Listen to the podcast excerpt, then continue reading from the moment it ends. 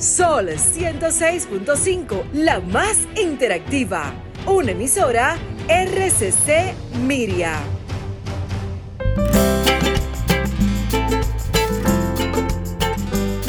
Preguntas y respuestas con altura y calidad. Entrevistas o compuestas en un paneo con personalidad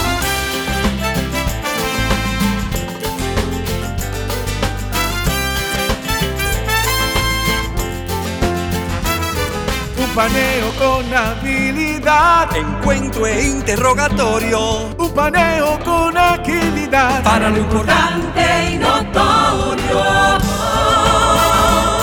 Un paneo sin recreo. Un paneo sin abucheo. Un paneo en su apogeo. Paneo, paneo,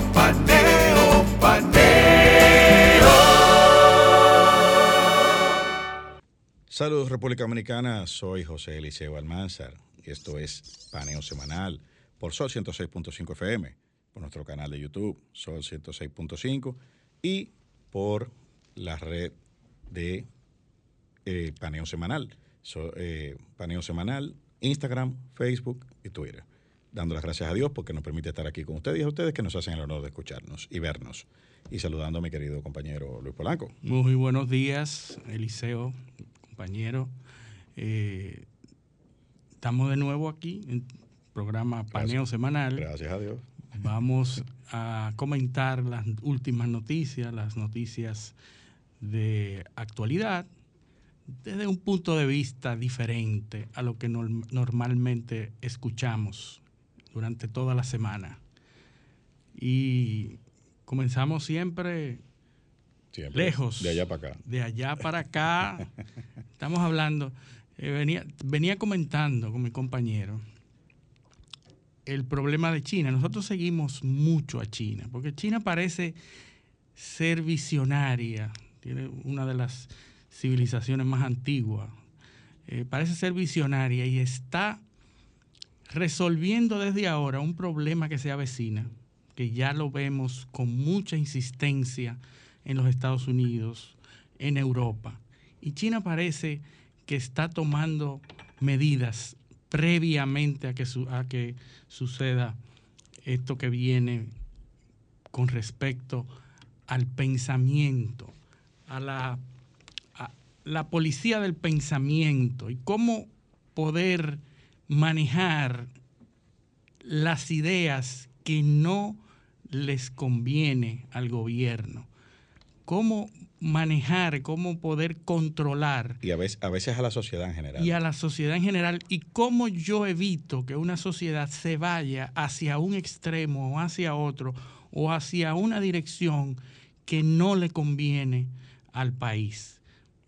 Lo digo con respecto a unas protestas que están siendo escenificadas en Hong Kong y que llevaron al apresamiento de uno de los líderes, un billonario, eh, Jimmy Lai.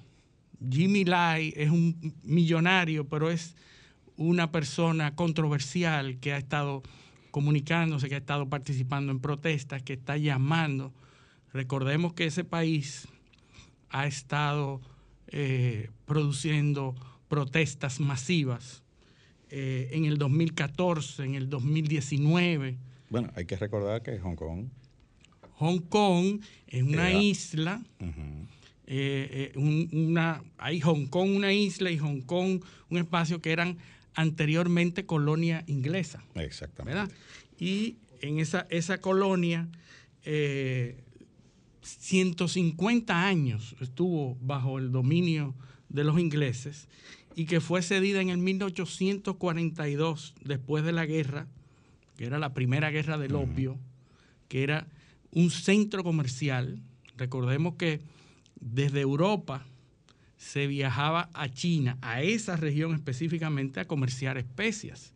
Y una de las especias más importantes para los europeos era el opio. Es una especie especial. Es una especie especial el opio y e, eso en un momento determinado produjo eh, enfrentamientos, eh, eh, Gran Bretaña eh, ocupó esa parte y finalmente eh, hicieron un acuerdo con China para abarcar un pedazo más de la isla y hacer una especie de lis por 99 años.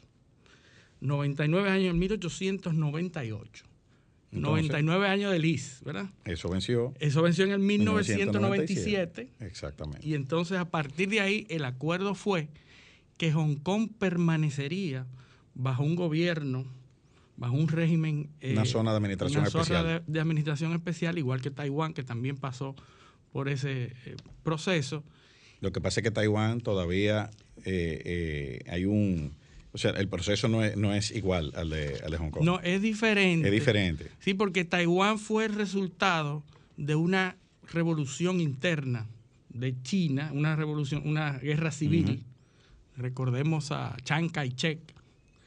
Eh, que tenía el mote de Cash My Check. Cash My Check y, y el otro es eh, eh, el, el, presidente que era comunista, procomunista, fue, venció a la parte derechista y la parte derechista se fue y se alojó en Taiwán, eh, que es la República de China, que por cierto son los chinos que vinieron en una inmigración en un momento determinado, los chinos de Bonao, los chinos que conocemos, son de la República China, no de la República de la no la República Popul Popular la República China. Popular China es la China continental. People Republic y esta of es China, China. Taipei que esta China, es la República China, de China Taiwán, China Taipei, eh, dos Chinas, pero que a raíz del 1900, en el 1971 creo que se produjo Sí. una resolución de las Naciones Unidas en donde se eh, cambia, porque hasta ese momento tenía representación, y entonces se acuerda que va a tener una sola representación y también se hace un, un acuerdo de que el régimen quedaría intacto también, bajo una, un una zona especial, de administración especial. Eh, el- ahora, pero no reconocen la autonomía no reconocen el- la autonomía porque el régimen político que impera, que China está obligada por un tiempo a, con- a- a reconocer o a dejar que sea así. Es decir, el acuerdo a fue permitir a permitir, eh, eh, fue el consenso de 1992, eh, en donde China se compromete a que va a dejar que el régimen político imperante sea el mismo que hasta ese momento. Es una cuestión de política en donde los chinos dicen, sí, yo te voy a dejar ese, ese régimen político, eh, pero ustedes son parte de China, y ustedes son China. Y eh, hay partidos políticos en el gobierno de Taiwán que dicen, sí, somos parte, pero con, con dos regímenes diferentes. Y hay incluso un movimiento que pretenden independizarse de China, de Son China radicales. continental, que son más radicales. Pero bueno, el asunto es que China está pensando en el futuro y está imponiendo una legislación de seguridad en, estas dos, en estos dos territorios que controla lo que se dice y lo que se puede publicar como parte de una legislación de seguridad. Y obviamente que esto produce inquietudes y hay protestas y la población se, se, se revela, pero China está tomando las medidas para que no pase lo que está pasando en muchas partes del mundo, Europa y Estados Unidos, en donde lo que se dice no se puede controlar. Y Eh, eso es, eso es eh, eh, ahí donde, ese es uno de los grandes desafíos que tiene la, la, la humanidad actualmente. O sea, ya llegó la hora de revisitar la libertad de expresión. correcto, porque es que ha Eh, cambiado todo. El- eh, exacto, la dinámica, la estructura de la comunicación ha cambiado. Es lo mismo, yo leí un artículo en donde se decía que cada vez que un pueblo se abre y se relaciona masivamente, comienzan los procesos de revisión de la moralidad, de lo moral. Sí, la, La parte moral cambia en la medida en que se masifican y que se abren hacia otras culturas, hacia otros conglomerados. Y entonces hay, uno, hay lo que se llama el shift eh, de, la, de la moralidad, se mueve hacia un lado o hacia el otro. Y entonces el mundo de hoy está completamente conectado. Y eso es lo que produce, eh, eh, o sea, lo que la idea que, que acabo de plantear. Ya se plantea la necesidad de regular lo que se difunde. Porque, bueno, como todos los fenómenos sociales, son fenómenos que se, se van produciendo en, eh, linealmente en el tiempo. Robert Bradley, ex editor del, antiguo editor del Wall Street Journal, decía que se necesitaban 75 editoriales para cambiar una ley en Estados Unidos. Cierto. Entonces, entonces, siendo así, ya la prensa en ese momento, y Robert Bradley es un hombre de los 70, 80, eh, ya la prensa en ese momento tenía un poder eh, eh, para incidir y manejar la agenda legislativa. En esa época de los 70, incluso en los 70 ya se hablaba del cuarto poder. Claro, claro, el cuarto la poder. Prensa como cuarto poder. Y esa es una forma también de dominación política, el establishment de Estados Unidos. Así es si uno lee la línea jurisprudencial en Estados Unidos, la Suprema Corte de Justicia, esa libertad de expresión ha sido protegida eh, sobre, yo creo que por sobre todas las cosas, más incluso que, la, que los derechos individuales a la integridad física, eh, a no ser esclavizado, etcétera. O sea, eh, más que el debido proceso. Ha prevalecido ese, ese, derecho a la expresión, ha prevalecido. Sin embargo, hoy en día está... Eh, bueno, la sociedad está siendo... Golpeado.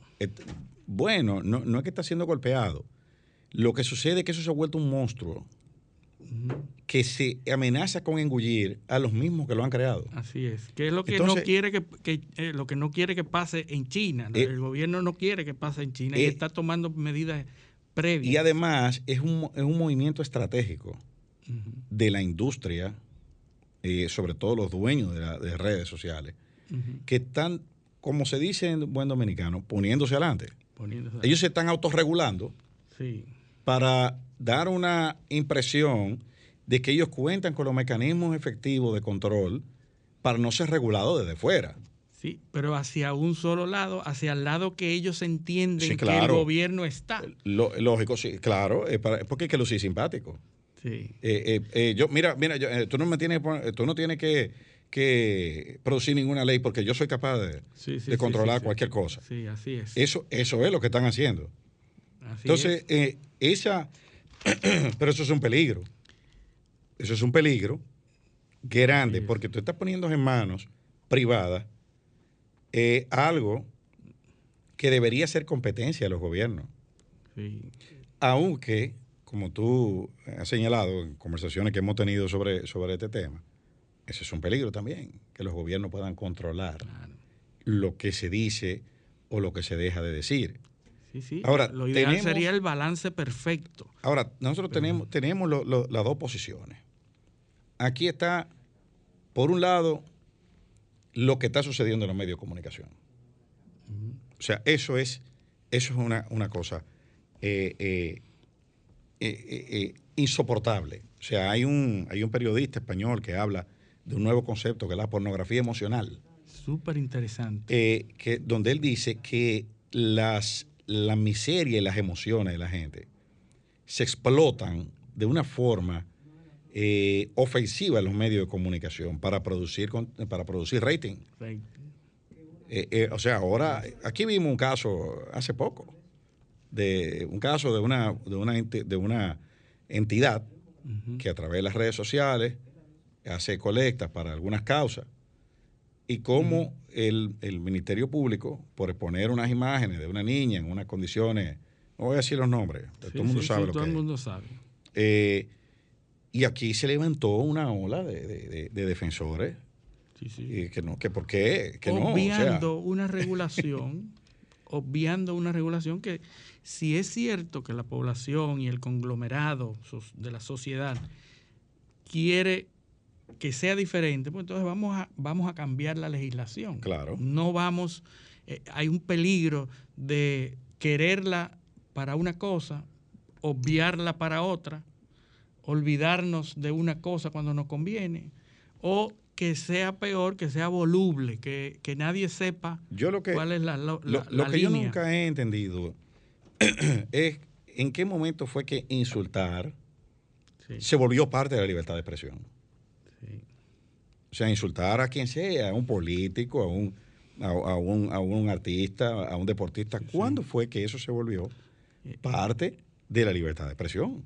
Pero fíjate lo siguiente, hay, un, hay una cara de la moneda diferente a esa que tú planteas. Es la cara de la ofensa, de que yo me ofendo con lo que tú dices, ah, que es la otra cara. Sí, sí, sí, ese es el que, hemos comentado mucho, el antifrágil. Exactamente. Entonces, si yo digo algo y tú te sientes ofendido, yo tengo que callarme. Por supuesto. Sí, porque ahora, tú sabes que ahora hay una, una corriente de, acomodar la realidad. O sea, e, e, hasta la historia se la quieren, la quieren reescribir. Así es. Eh, para que sea conforme a, la narrativa de, aquellos grupos que se sienten victimizados. O sea, lo que aquí ha, cambiado es lo que, ha aumentado la noción de peligro. O sea, e, esa, eso, eso eh, y la noción de, ofensa. Sí, sí, sí, no, Pero ven acá, o sea, vamos, vamos, en los colegios, cuando nosotros éramos muchachos, eso aquí se hacía bullying de toda clase. Miles de cosas que se podían decir que hoy no se puede hoy decir. eso no se puede decir. Pero ni siquiera decir. O sea, el que es gordo no se puede decir gordo. Sí. Al que es viejo no se le puede decir viejo. Sí, porque eso Al que es negro no se le puede decir negro. Así es. ¿Entiendes? O sea, es, e, es una cosa... Eh, Hay una eh, contradicción, pero lo importante de esto es que las grandes redes, las, las grandes plataformas, son las que están asumiendo el rol de decir lo que es ofensivo y lo que no es ofensivo. Esta semana eh, eh, el, el, de Project Veritas. Eh, ah, sí, sí, O'Keefe. O'Keefe. O'Keefe, James O'Keefe. Fue censurado. Censurado y permanentemente bloqueado de la red de Twitter porque publicó. Le aplicaron la fórmula Trump. Un trabajo, correcto, pero en el caso de Trump fue, fue temporal, en el caso de O'Keefe. Bueno, temporal, de toda la vida. De toda la vida. porque que dure vivo. Ese es el dirigente de Project Veritas, que es de ultraderecha, porque ese es un pecado, mm, ser de ultraderecha. Hoy en día es un pecado. Sí, tú puedes ser de izquierda, todo lo que tú quieras, socialista, eh, eh, autoproclamarte marxista, como la señora esta. Eh, la, la de Black Lives Matter. Ah, sí. Eh, BLM. Sí. E, eso es todo lo que sea en contra de eso. proclamado marxista. Yo me imagino que me imagino que McCarthy debe estar. Eh, le compró una casa de 2 millones de dólares. Exacto. Dice que tiene varias casas. Eh, marxista, pero millonaria. McCarthy debe estar revolcándose en la tumba.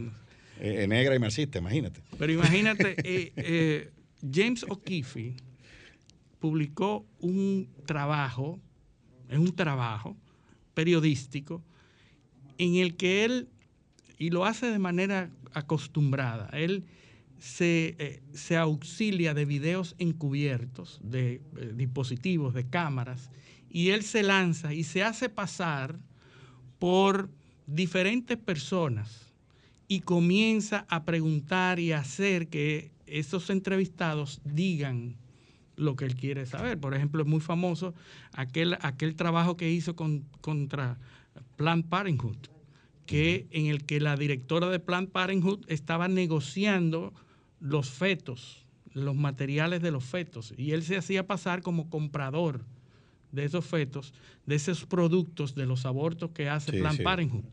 Y entonces en tiene miles de clínicas en todo el mundo. Miles de clínicas, es una red que está presente en República Dominicana. Eh, eh, a través de Profamilia. Profamilia recibe fondos de Plan Parenthood. Ahora, este, esta persona que es de, extrema derecha, le hizo un trabajo a esa, a esa organización en donde la directora de esa organización aparece negociando con los productos de los abortos. Pero luego eh, eso hizo que perdieran muchísima contribución del Estado definitivamente. Hay otro trabajo con ACORN, que es una organización eh, también sin fines de lucro. Se hace pasar, en ese momento se hizo pasar como eh, novio de una prostituta y a todos los dirigentes de esa organización le, ofreció productos, le ofreció servicios. Y lo que resultó, ese trabajo resultó en que el gobierno vetara muchísimas ayudas que le tenía esa organización. es decir, el tipo es reincidente. Y ahora, ahora fue con un, con, un productor de CNN. Con un productor de CNN en el que él le saca a ese productor en, en un video que CNN se jacta de decir, mira lo que hicimos para sacar a Trump. Y mira cómo lo sacamos. Y ahí explica. Y explica todo lo que hicieron estratégicamente para sacar del gobierno a Trump. Entonces ahí viene. Entonces viene Twitter. ese es el gran problema. Eh, eh, ¿Cómo tú controlas? Eh, ¿cómo, tú tienes? Porque tiene, tiene que haber algún mecanismo. ¿Quién decide? ¿Quién decide? ¿Quién es que decide? En este caso, Twitter le bloquea permanentemente la cuenta. ¿Tú sabes bajo qué alegato? De el alegato de cuentas falsas. ¿Y si cuentas falsas es porque esa persona se hace, se, hace pasar dentro de su trabajo periodístico, se hace pasar por otras personas para sacar la información. Entonces Twitter se agarra de ahí y dice que él utiliza cuentas falsas o se hace pasar por otras personas, que es una eh, violación al acuerdo que te hacen firmar cuando tú tienes Twitter. Tú no puedes hacerte pasar por nadie a menos que tú explícitamente pongas que es una cuenta parodia. Pero como esta persona hace eso de manera consuetudinaria para los trabajos periodísticos bajo ese alegato, eh, fue bloqueado por Twitter de manera definitiva. Entonces fíjate cómo esas plataformas se la buscan y hacen lo que a los gobiernos le parece sí, claro, lo que suena lo que suena simpático. Y ese es el gran peligro. Eh, la verdad es que estamos en una, etapa interesante de la, bueno, tenemos que eh, revisar también en ese mismo sentido te comentaba fuera del aire que YouTube acaba de banear también a un pastor evangélico ah, en África porque él alega que tiene la cura para el homosexualismo entonces, en sus videos de YouTube, él alega que él puede curar el homosexualismo. Inmediatamente fue baneado por YouTube de manera definitiva también. Entonces, fíjate cómo vemos de los dos lados. pero ¿quién es que debe regular? ¿Quién es el que le toca esa función? Bueno, en, la, en la Unión Europea están, el debate ahora es cómo regularlo, si a partir de la libertad de expresión o a partir de la potestad regulatoria que tienen los estados a la, a la, libertad empresarial.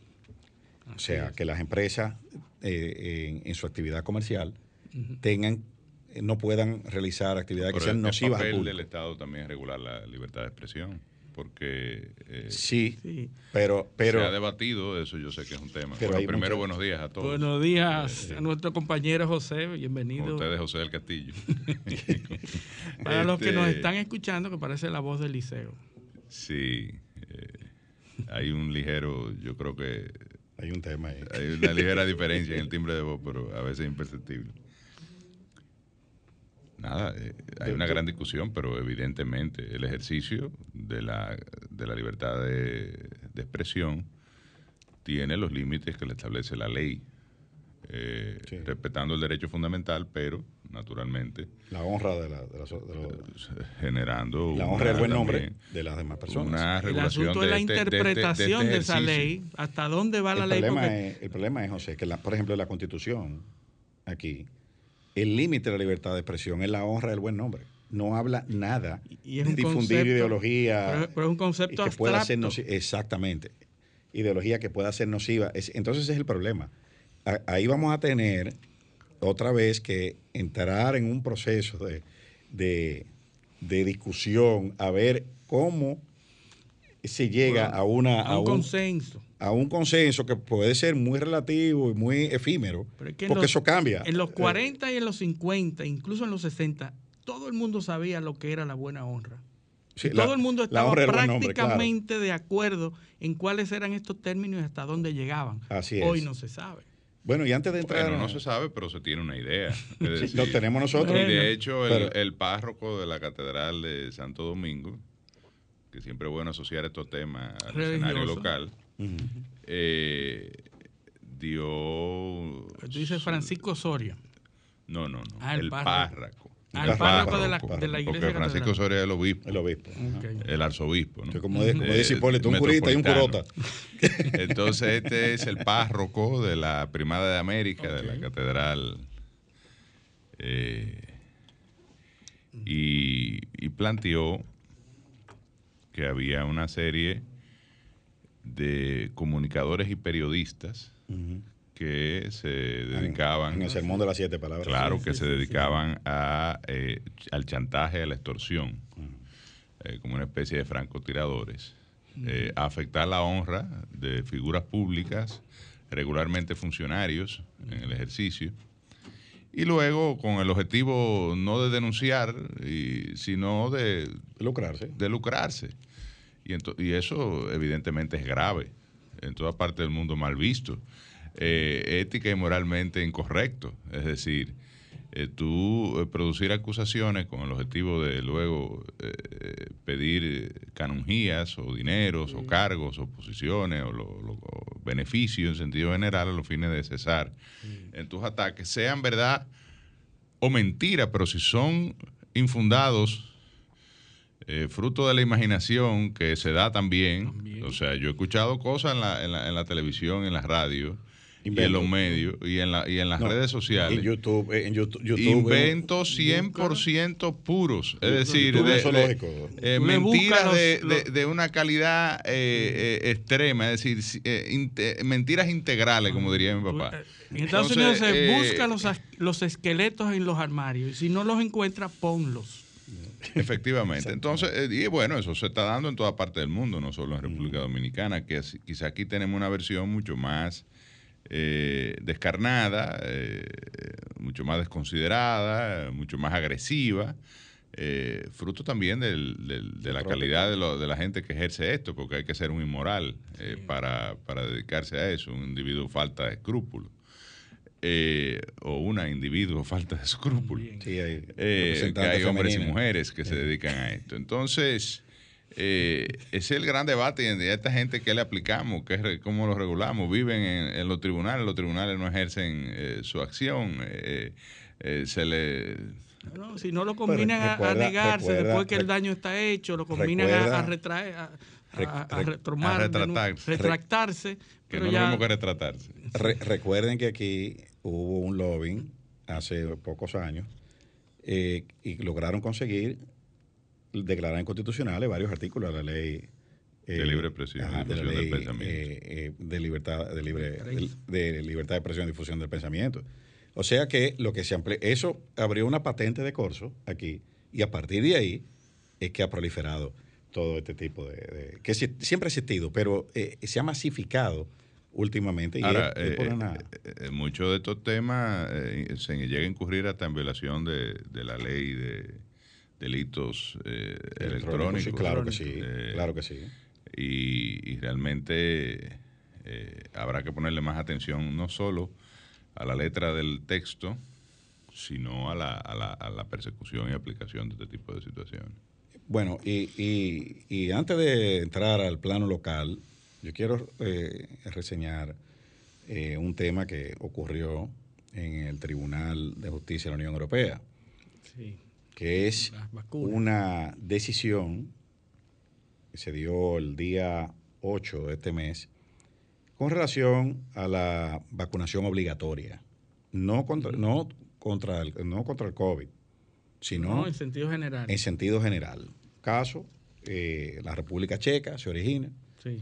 eh, un, un grupo de padres eh, que no había vacunado a, su- a sus niños, fueron uno fue multado por el gobierno checo y a otro grupo se le impidió el acceder a, a los, a los preescolares porque no, los niños no estaban vacunados.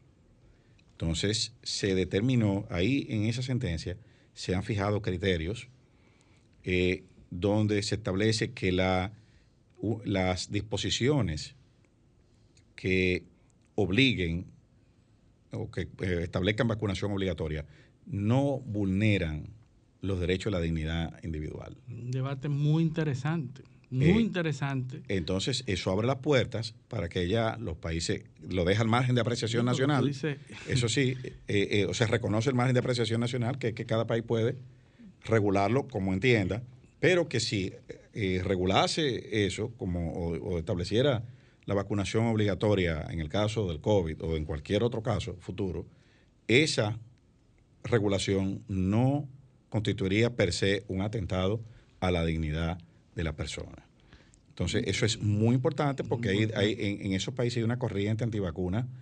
Eh, eh, y hay una, una presunción de libertad que tú tienes de decir, no, yo no, si yo no quiero vacunarme, yo no me vacuno. Claro. Pero hay un asunto cuando, tú no vacunarte, incide en la insalubridad de los demás. De hecho, es un tema que está en discusión ahora en, el escenario local. Eh, bueno, y en Estados Unidos también. El Senado aprobó un proyecto nacional de vacunas. Sí, ahí están los. Que está siendo discutido ahora mismo en la Cámara de Diputados. y precisamente. Que, lo busca precisamente la vacunación universal. Eh, la obligatoriedad de la vacunación. Bueno, no entra quizás en el concepto de obligatoriedad, pero sí garantizar el suministro, la, la, necesidad que el gobierno eh, eh, asegure el acceso, por lo menos, de todos eh, los dominicanos a la posibilidad de vacunarse, no solo contra el COVID, sino contra cualquier, cualquier, otra enfermedad. cualquier otra enfermedad. O sea, lo que reafirma es el deber del Estado de garantizar esto. ¿no? Pero es una discusión, es una discusión compleja porque en el tema de la obligatoriedad de la vacuna y aquellos que no pueden manifestar su consentimiento, que son los niños, Ahí hay problemas. Eh, que son los padres. bueno, pero eh, acuérdate que los niños están bajo sujetos bajo una eh, patria potestad que ejercen los padres, que son los que consienten por ellos. Lógico. O sea que los niños están consintiendo la vacunación. los padres. bueno, a través el, de su padre. El problema, el problema es cuando el padre o los padres no lo quieren vacunar y el niño entonces sufre una secuela.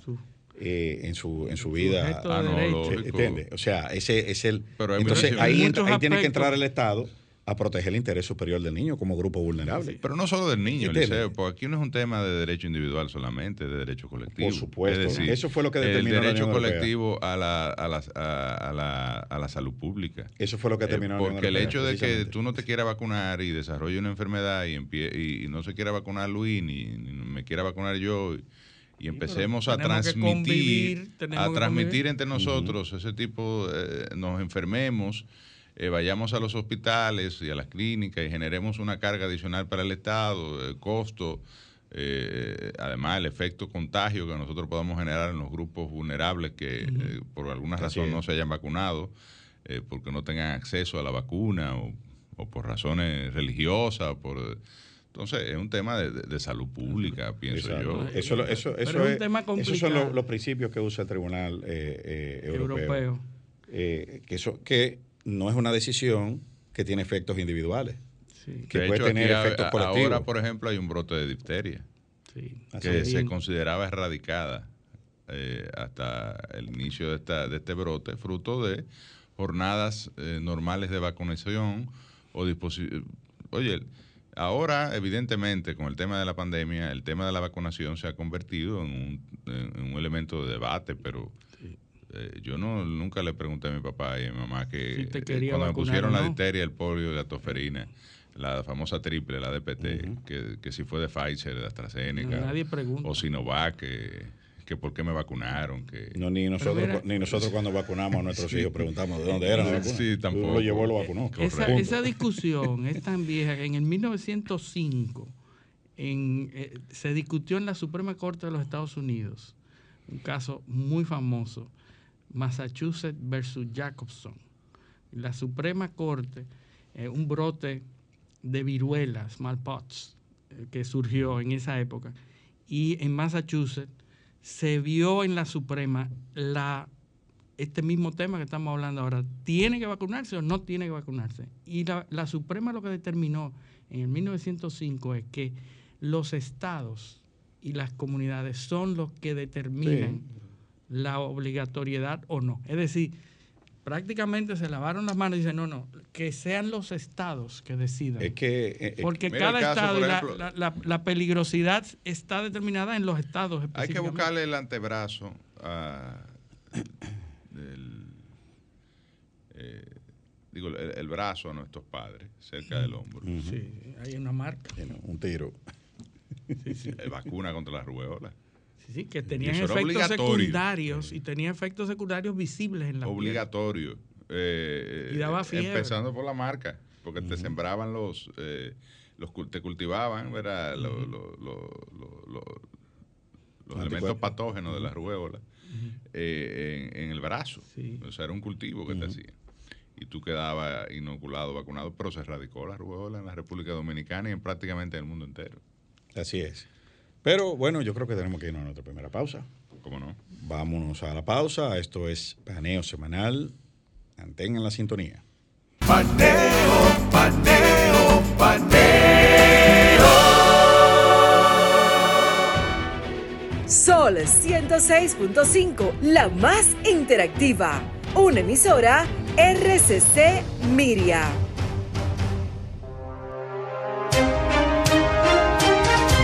Y ahora un breve informativo internacional de la Voz de América y RCC Miria.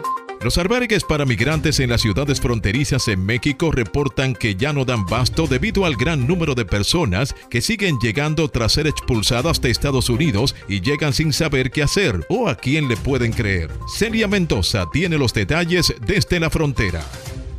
Recién expulsada, Eh, la verdad las cosas es que solo nos vinieron a tirar ahí al puente como animalitos ahí con los niños uno aquí desamparado en la calle. Llegó la hondureña Hazel junto a su hija a Reynosa, México, menos de 24 horas después de haber cruzado a Estados Unidos por el Río Grande. Unidades familiares, las cuales están siendo regresadas a México bajo el título 42, algo que fue implementado durante la administración del expresidente Donald Trump como medida sanitaria al inicio de la pandemia y que ahora se mantiene bajo la administración del presidente Joe Biden. No no nos dieron la oportunidad ni siquiera de hablar, de decir nada. Simplemente nos dijeron que ya veníamos para acá y sin explicación, sin nada, sin poder hablar uno porque uno es- porque se viene de su país. La situación de vulnerabilidad en la que se encuentran estas personas motiva el trabajo de la organización Derechos Humanos Internacionales en apoyo a migrantes y refugiados, explicó a La Voz de América su presidente Juan Carlos Abrego Gutiérrez. Se les brinde todos los servicios, el apoyo necesario y pues protegerlos sobre todo de todos los abusos. A los que se exponen en busca de un mejor futuro y que deja sin palabras al mismo Abrego Gutiérrez. Por, por tantas pérdidas que, que, que ha pasado. ah. Se han perdido muchas vidas y me da tristeza, mucha tristeza. Celia Mendoza, Voz de América, Reynosa, México. Escuchaste un breve informativo de la Voz de América y RCC Miria. Sol 106.5, la más interactiva. Una emisora RCC Miria. Paneo, paneo, paneo. Seguimos en su espacio Paneo Semanal por Sol 106.5 FM. También estamos en YouTube, en el canal de Sol 106.5 FM, en nuestro canal Paneo Semanal y en nuestras redes Instagram, Facebook y Twitter Paneo Semanal. Entonces seguimos, seguimos, entonces estamos ya, estamos, en Estamos Estados casi Unidos. cerca. Vamos a llegar ¿Por a, a- vamos? a nuestra Ya, la ya. isla de Cuba. Que Ah, sí. Raúl Cuba. Castro se retira, anuncia su retiro, definitivamente se, se Ese es retira. el fin del castrismo. Pero se retira como presidente del Partido Comunista, porque ya él se había retirado como presidencia No, el el, año el pasado, el cargo era primer secretario. primer secretario, O sea, que que era el, líder, que era el jefe. Sí, pero ya en la- en el 2019 él había dejado en la presidencia sí. eh, en manos de Miguel Díaz Canel. Miguel Díaz Canel, correcto. En el 2019, ahora ya se, yo pienso, bueno, coincide ese anuncio con unos trabajos, con unas desclasificaciones que hizo la CIA hace unos días, eh, en donde se determina la forma y cómo la CIA intentó asesinar a Raúl Castro. El piloto. Un piloto que se le pagó para que lo llevara a, Europa, eh, pero el tipo parece Iba que... a Praga. Incluso se habla de las negociaciones de que el, piloto lo que pidió fue que sus hijos tuvieran una educación universitaria que la fuera pagada por los Estados Unidos y los Estados Unidos... Era 10 mil dólares eh, o sea, el, precio. Él, le iba a cobrar 10 mil dólares, pero si en caso de que no saliera bien el accidente y él era sin garantía. porque irse en un avión con una persona a quien tú quieres matar y simular un accidente pudiera llegar a ser fatal. Entonces claro, él se... tú te puedes morir también en el accidente. Entonces parece que él dentro pudiera de llegar a ser fatal. él determinó. Digo, para ambos, ¿no? Para, para uno era casi seguro. En caso de que no salga bien, en, en, caso de que no salga bien ese accidente simulado, si no muere, mis hijos yo quiero que tengan educación universitaria y que los Estados Unidos paguen por eso. Y parece que los documentos comprometían, o sea, Estados Unidos se responsabilizaba de la educación en caso de... La cosa es que no llegó a suceder. No llegó a suceder, pero, pero fíjate que en la crónica eh, eh, dice que la CIA eh, mandó a, abortar la misión porque era un avión comercial y iba a morir mucha gente. Daños colaterales. Pero no dio tiempo a informarle al piloto que la misión estaba abortada. Y que el piloto no lo hizo porque él, no pudo. No pudo. O sea, no, no, no encontró cómo incendiar una turbina del avión para simular el accidente. Entonces él, y él quedar vivo. exacto. Entonces porque él, tenía que hacerlo quedando vivo para poder disfrutar sus 10 mil dólares. dólares ¿eh? Entonces eh, pero, bueno, es una cosa que suena como, como a, como película. fábula. Una película. Como una caricatura. pero no. Si era así que lo iban a matar, imagínate. Pero oye, es que si Raúl Castro solamente sobrevivió a dos intentos de homicidios. asesinados, atentados. Pero Fidel Castro dice que sobrevivió a 638 Lo que Fidel Castro estaba pensando las veces que pensaron matarlo. Pero 638 que están documentados, hay una lista, Liceo, que está publicada. hay un museo.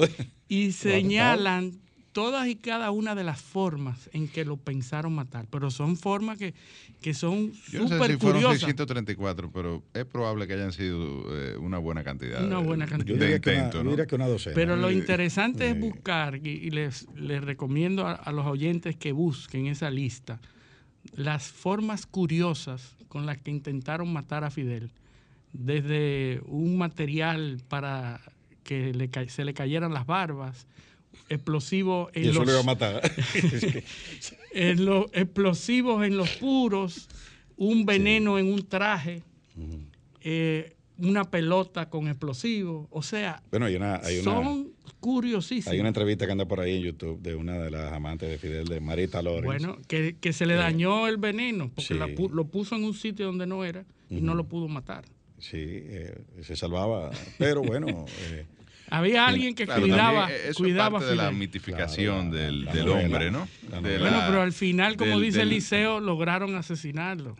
Bueno, sí, lamentablemente, a los 90 años. Hablaron con Dios. Sí, porque él tenía mucho.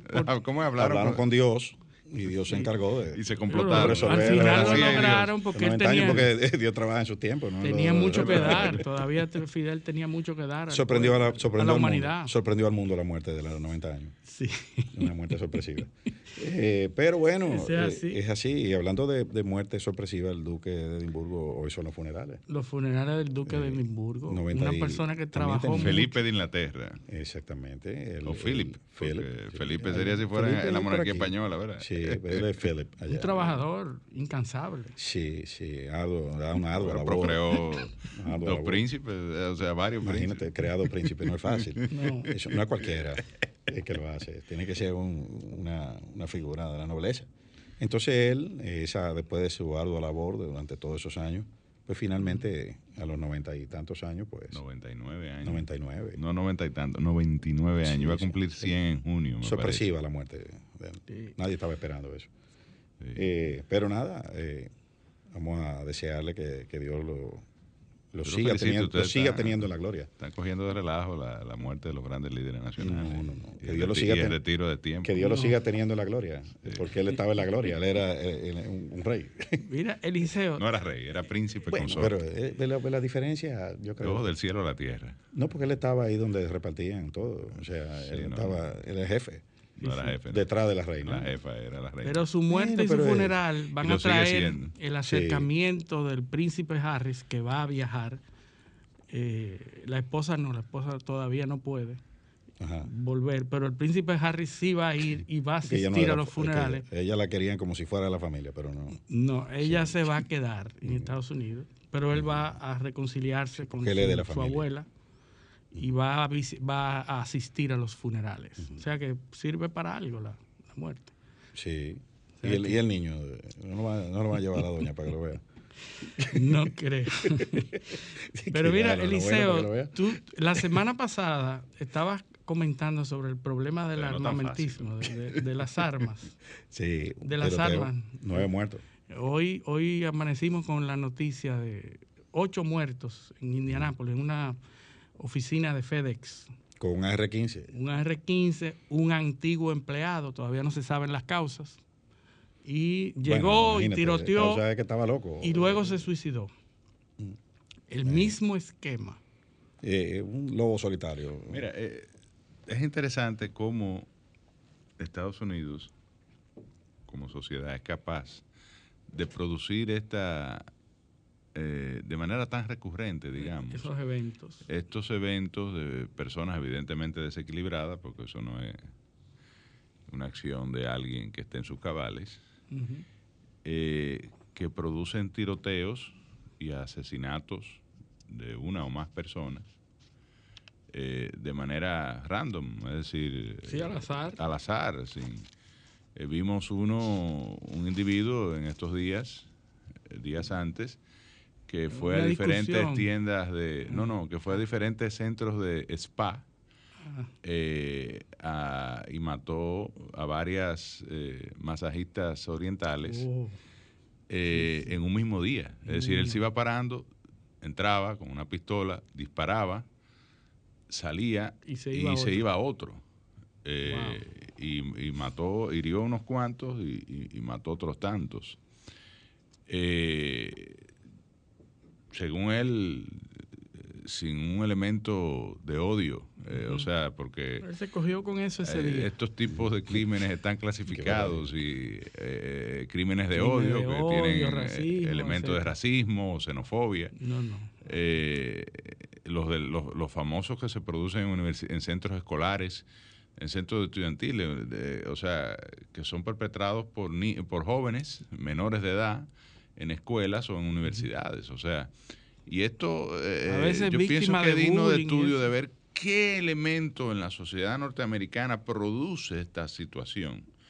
Eh, independientemente de la gran discusión sobre el acceso a las armas eh, de fuego en Estados Unidos, que es un elemento de carácter constitucional, el derecho a, a- a tener un arma semiautomática, eh, porque las automáticas están permitidas, pero con otro tipo de regulación especial, incluso Sí, un registro especial. un registro especial que implica una serie de reportes al, al FBI Sí, pero tú, y- tú sabes y- cuántas tú sabes cuántas armas y de al? Homeland Security y demás, eh, pero es un derecho establecido en la Constitución eh, el, eh, el de portar, el de tener un arma de fuego. Y en algunos estados incluso la posibilidad de portarla eh, sin eh, exhibición. No, y, la- y ese registro de armas de armas de armas especiales que tiene la ITF, ahí hay desde misiles antitanque que tiene la gente en su casa eh, o en su propiedad, eh, cañones antiaéreos, Que se hay puede gente que tener, tiene, hay gente que tiene cañones tener. antiaéreos, eh, campos minados, o sea, tiene su propiedad eh, eh, eh, con mina. Antipersonal. Sí, sí, sí, Sí. Pues lo que tiene que sacar un seguro. Eh, y poner los letreros que el seguro te diga. El que se meta ahí, ya tú sabes Yo lo que le pasa. en Las Eh, Vegas, entonces- yo fui en Las Vegas a uno de esos campos que es en medio del desierto y hay un tour que te llevan y tú puedes tirar, tirar Sí, de todos los tipos de calibres. Ah, yo pensaba que era un campo minado. Nevada. Pero hay- hay- También hay minas y, te- y- Hay- hay un y tú la millón, puedes hay casi dos millones. dispararle para que exploten. Hay casi dos millones de ametralladoras, eh, eh, de ametralladoras de ese tipo en manos de civiles registradas. Entonces, hay un tema eh, sobre el la, tenencia de las armas eh, y el concepto ¿verdad? De, de, violencia asociada al uso de las armas de fuego. Pero hay un tema evidentemente social que hay que revisar. Cultural. Hablamos, hablamos la semana pasada de, un documental. De, qué lleva un individuo a, esta situación? en la semana pasada hablamos de un documental que hace una conexión entre la salud mental, la adicción y los tiroteos masivos. Es un tema vedado para la investigación académica de Estados Unidos, la, la conexión entre, entre el uso de, determinados medicamentos y, la, no se puede y la, y, la proliferación de la Por violencia lo menos no, no, hay fondos. no hay fondos federales. Hay una enmienda, la enmienda Dickey, que, o sea, que eh, considera eso como un tema eh, polémico para el cual entonces el gobierno no debe financiar ni a una parte ni a la otra pero la NRA no necesita financiamiento. Eh, que dicho sea de paso se declaró en quiebra en estos días. Eh, sí. Eh, acogiéndose a Chapter 11. Eh, eso, eso es, yo creo que es más retórica. Creo que, que lo han hecho. Se, se, declaró en quiebra. Sí, sí, sí, claro. Tiene problema de claro, pago, claro, tú claro. quieres, tiene, tiene problema de pago, pero imagínate tú, una, una asociación que tiene, eh, tiene más de 20, eh, creo que son 20, 25 millones de miembros. La NRA. Es una cosa, eh, es lo más grande un lobbying poderosísimo. Y es es un lobbying que trabaja en todas las cortes de Estados Unidos. Tiene un sistema que colectan todas las decisiones de todos los tribunales, de todos los niveles. Y tienen un centro eh, de scholars, de científicos, trabajando en la jurisprudencia y, en y defendiendo las ideas. todo eso, pero en todas las autoridades, hasta el más mínimo nivel, hasta de condado, ellos tienen un centro, un sistema de monitoreo, que inmediatamente se produce una norma sobre armas de fuego, ellos van a... Ahí llega la van y, tienen eh, la estructura de lobbying va desde, ayuntamientos hasta, hasta el Congreso de Estados Unidos. Es una, una cosa increíble el, el, la red que tienen esa gente. Poderoso, poderoso. Están en quiebra, pero poderoso. Sí, pero eh, eh, eso, eso, no, eso, no, eso no tumba a nadie, como decimos nosotros aquí. Pero el asunto de las armas es fundamental para los Estados Unidos. Bueno, nosotros pasamos de un presidente, Donald Trump, que yo creo que fue el presidente donde menos misiles se ha, tirado a los Estados Unidos. Bueno, el presidente, el, presidente menos bélico. El, único presidente que no tuvo guerra, que no tuvo guerra, que no inició una guerra en algún lugar del mundo. El presidente Biden ya eh, lleva dos incursiones. que la, la Obama tuvo ocho, me parece. Y, pero lleva lleva dos y ahora acaba de bombardear eh, Israel acaba de bombardear posiciones en la franja de Gaza en respuesta a unos misiles palestinos que atacaron Israel. Es decir, que ya se reactiva de nuevo el conflicto en el Medio Oriente. Sí, ahora, ahora saldrán las tropas de Afganistán. Eh, también esa es la... el tema. Y el temor es que se convierta en otro Irak. Eh, después de la salida de los norteamericanos. Pues lo, que se estabilizó esa región de nuevo fue la salida de las tropas de Irak. Ahí, ahí fue que vino eh, el, el, Estado Islámico. Y, no, lo que desestabilizó esa región fue la colonización. Bueno, pero se había logrado cierto control, eh, porque lo pusieron a matarse entre ellos. Irán, Irán tiene, desde la fundación del Estado, Irán, en, Irán guerra, eh, con diferentes potencias, cuando con Irán, los rusos, con los americanos, con los ingleses. cuando Irán y Irak se estaban matando entre ellos. En la tierra, todo el que se mete sale, eh, primero provoca una guerra y segundo sale, se rinde y se va. bueno, es el conflicto bélico más largo de la historia de Estados Unidos. Comenzó en el, en el 2001, 20 años. 20 años. 20 años de ocupación. Y, para los afganos eso no es nada. No, no, tienen siglos en guerra. Eh, eh, todo el tiempo. Eh. Entonces se van, los, norteamericanos se van, no hay una cultura. no han logrado nada, no hay un gobierno estable, no, o sea, nada. se van y lo dejan como lo encontraron. Lo único que erradicaron fue el talibán, pero que eso es una, el talibán es una y no está erradicado el talibán. está, fuera del gobierno. Controlado. Está, medio controlado, pero, está resurgiendo. Y, está ubicado en ciertos lugares específicos digamos de, que, regiones donde opera. digamos pero el talibán no está erradicado. digamos que su capacidad operativa está disminuida. No, eso sí. Sí, eh, vamos a decirlo así. Ahora, la cantidad de bombas que se han lanzado ahí, señores, y, la, y con el armamento que lo han atacado esa gente, eh, son son, es una cosa brutal. Y ni así han podido eh, son bombas, eh, o sea, ahí han lanzado bombas de bombas de 11.000 libras. Una, una bomba de 11.000 libras. Se han diseñado bombas específicamente y, las operaciones con dron eh, quirúrgicas de asesinato de líderes específicos. Una bomba del tamaño de un, de un Volkswagen Beetle.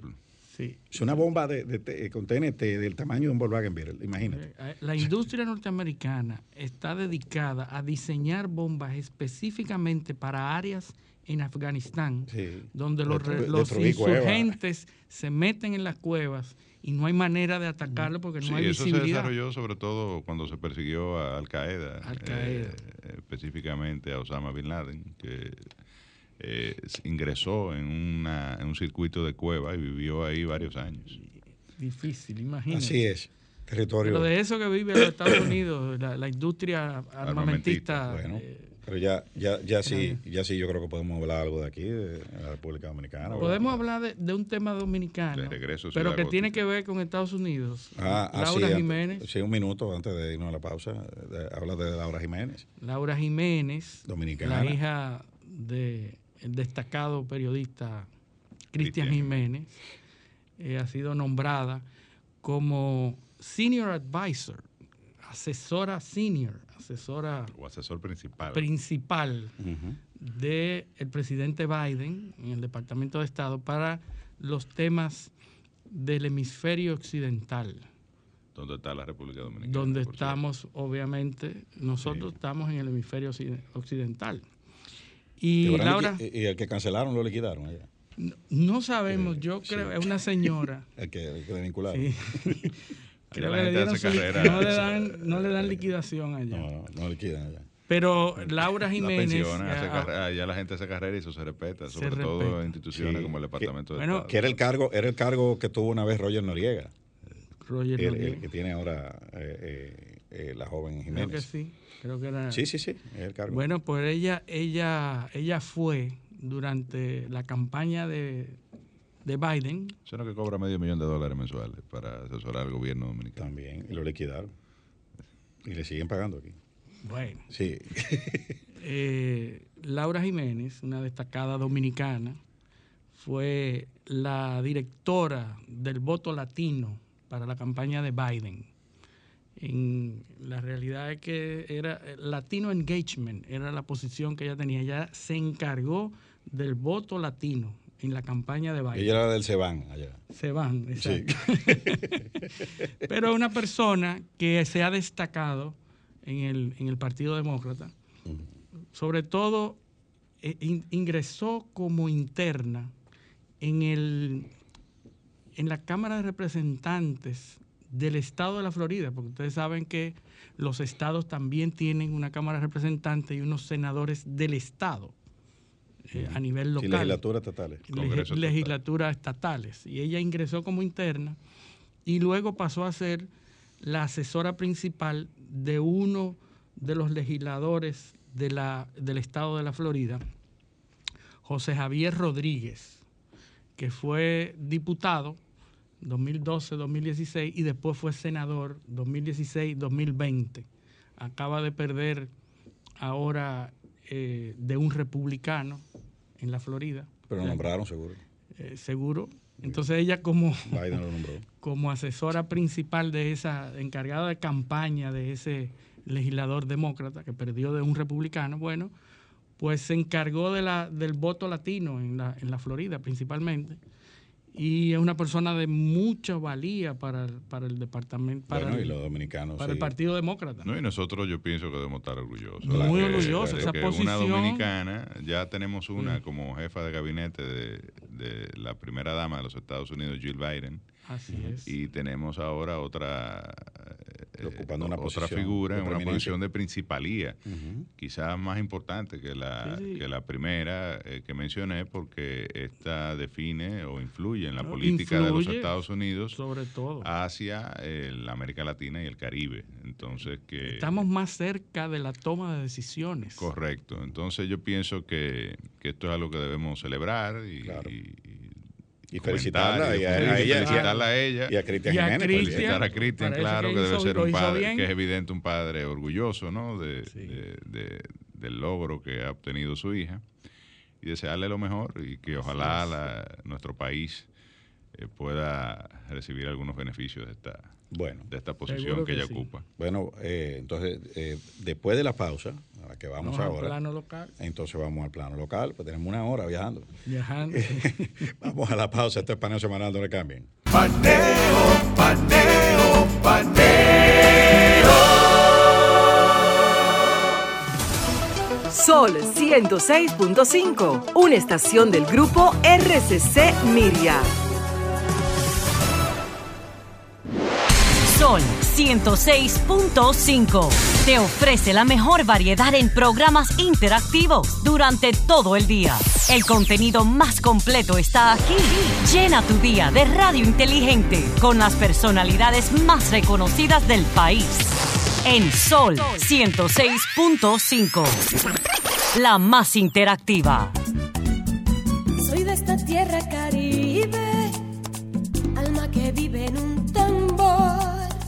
cuerpo de mar y arena que recibe, bailando alegre el señor sol. Pedacito de isla azul y verde, donde cada corazón es un cantor. Terruño encantado que no pierde sus ganas de crecer y ser mejor.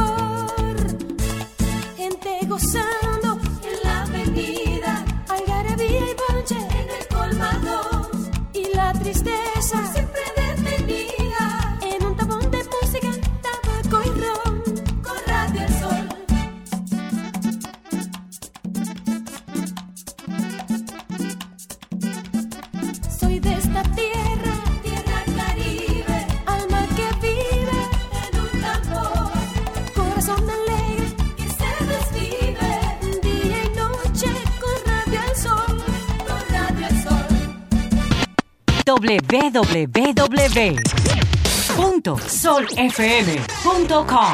Diseñada para que cualquier ciudadano del planeta conecte con la más variada programación de la radio dominicana. Sol, la más interactiva. Sol 106.5, la más interactiva.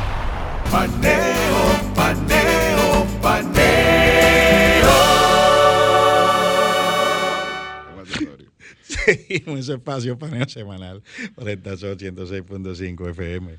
También estamos en YouTube, en el canal de Sol 106.5 FM, en nuestro canal Paneo Semanal, nuestras redes Instagram, Facebook y Twitter, Paneo Semanal. Bueno, aquí estábamos nosotros riéndonos, como siempre, eh, Claro. de todo. Eh, pero vamos al plano local porque hay, mucha, hay muchas noticias. Eh, primero vamos a comentar la iniciativa del diputado Orlando Jorge Villegas de eh, colocar el nombre de Jazz Veneno al Parque Eugenio María de Hostos. Eh, no, no es quitarle Eugenio María de Hostos, pero la gente está confundida. Yo veo gente que está indignada. Y no es quitarle el nombre, es ponerlo al lado del de Eugenio María de Creo que Hostos. son do- dos personas que han hecho mucho por el. Lucharon mucho. ambos. Lucharon mucho. ambos. Encabezaron una gran lucha. Sí. Eh, Eugenio María de Hostos por la favor, educación. o sea- y Jazz Veneno eh, en el plano atlético. Yo, evidentemente, pero cada uno en su, eh, En su universo. En su universo y Es su cierto. espacio. O sea, yo creo que no hay ninguna relación entre el logro del apóstol de Eugenio María de La Hostos, educación. Los dos están al mismo eh, parque. que fue el padre de la, de la educación laica. eh, introdujo esto no solo en República Dominicana, sino también en Puerto Rico, en Chile Es un referente. y en, ot- en Colombia, en otros países de, de Latinoamérica, una figura de las letras y sobre todo eh, un educador que produjo transformaciones sustanciales.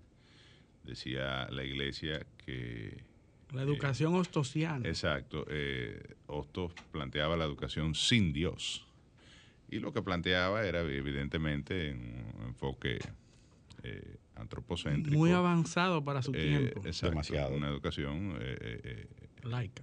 Laica y, y sobre todo orientada a la, única y exclusivamente a la formación humanista. Entonces, poner al lado del, del ícono de la lucha libre, eh, Bueno, realmente... sí, es complicado. Dos, dos luchas, ¿no? Yo te pregunto, eh, empezando porque, ¿cuál es la relación? Es decir, Bueno, está- este, ya Veneno luchaba ahí, hay o sea. muchos otros espacios eh, que, eh, donde Jack Veneno eh, eh, puede colocársele su nombre, más asociados al deporte, digamos. Indiscutible el valor de Jack Veneno. pero claro, el entretenimiento. Pues tiene un problema porque los deportes aquí no yo lo sé no- que no luchó, yo sé que hab- había un espacio ahí en el, en el Parque Eugenio María de Otto donde se desarrolló durante mucho tiempo la, eh, la cartelera dominicana de espectáculos, eh, que era la empresa ¿no? que, que gestionaba. Pero no ingresó al, al, al pabellón de la fama del deporte, porque no, no lo consideraban deporte.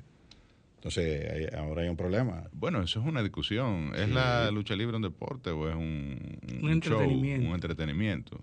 Más bien, eh, Yo creo que quizá es lo lo segundo, segundo, ¿verdad? sí. Eh, porque todo el mundo sabe que eso pasa es eh, que es se un consideraban pancracistas. No todo el mundo lo sabía, ¿no? tú en el 88 no lo sabías. Los No, no. pancracistas. Ni yo tampoco. eh, eh, tiene un término, los pancracistas, eh, eh, es parte de un deporte. Claro, la lucha olímpica. La lucha olímpica. Pero eso es, Porque otro, no, no, es otra cosa. Esto es otra cosa. Ella veneno. Entonces- Porque en paz descanse, la anatomía de ella veneno no era de luchador. De, luchador. De hecho, hay que agradecerle a Sony, eh, que dentro de su plataforma PlayStation 5 eh, Sí. introdujo en homenaje a Jack Veneno en la última versión del juego de la de, de- de- de la WWF, de la lucha libre. Claro, le ganó a Rifle. Eh, un exactamente eh, un se que. Un personaje, un un personaje avatar, un avatar. eh, un avatar correcto eh, de Jack Veneno eh, que Le ganó tú a Rifle.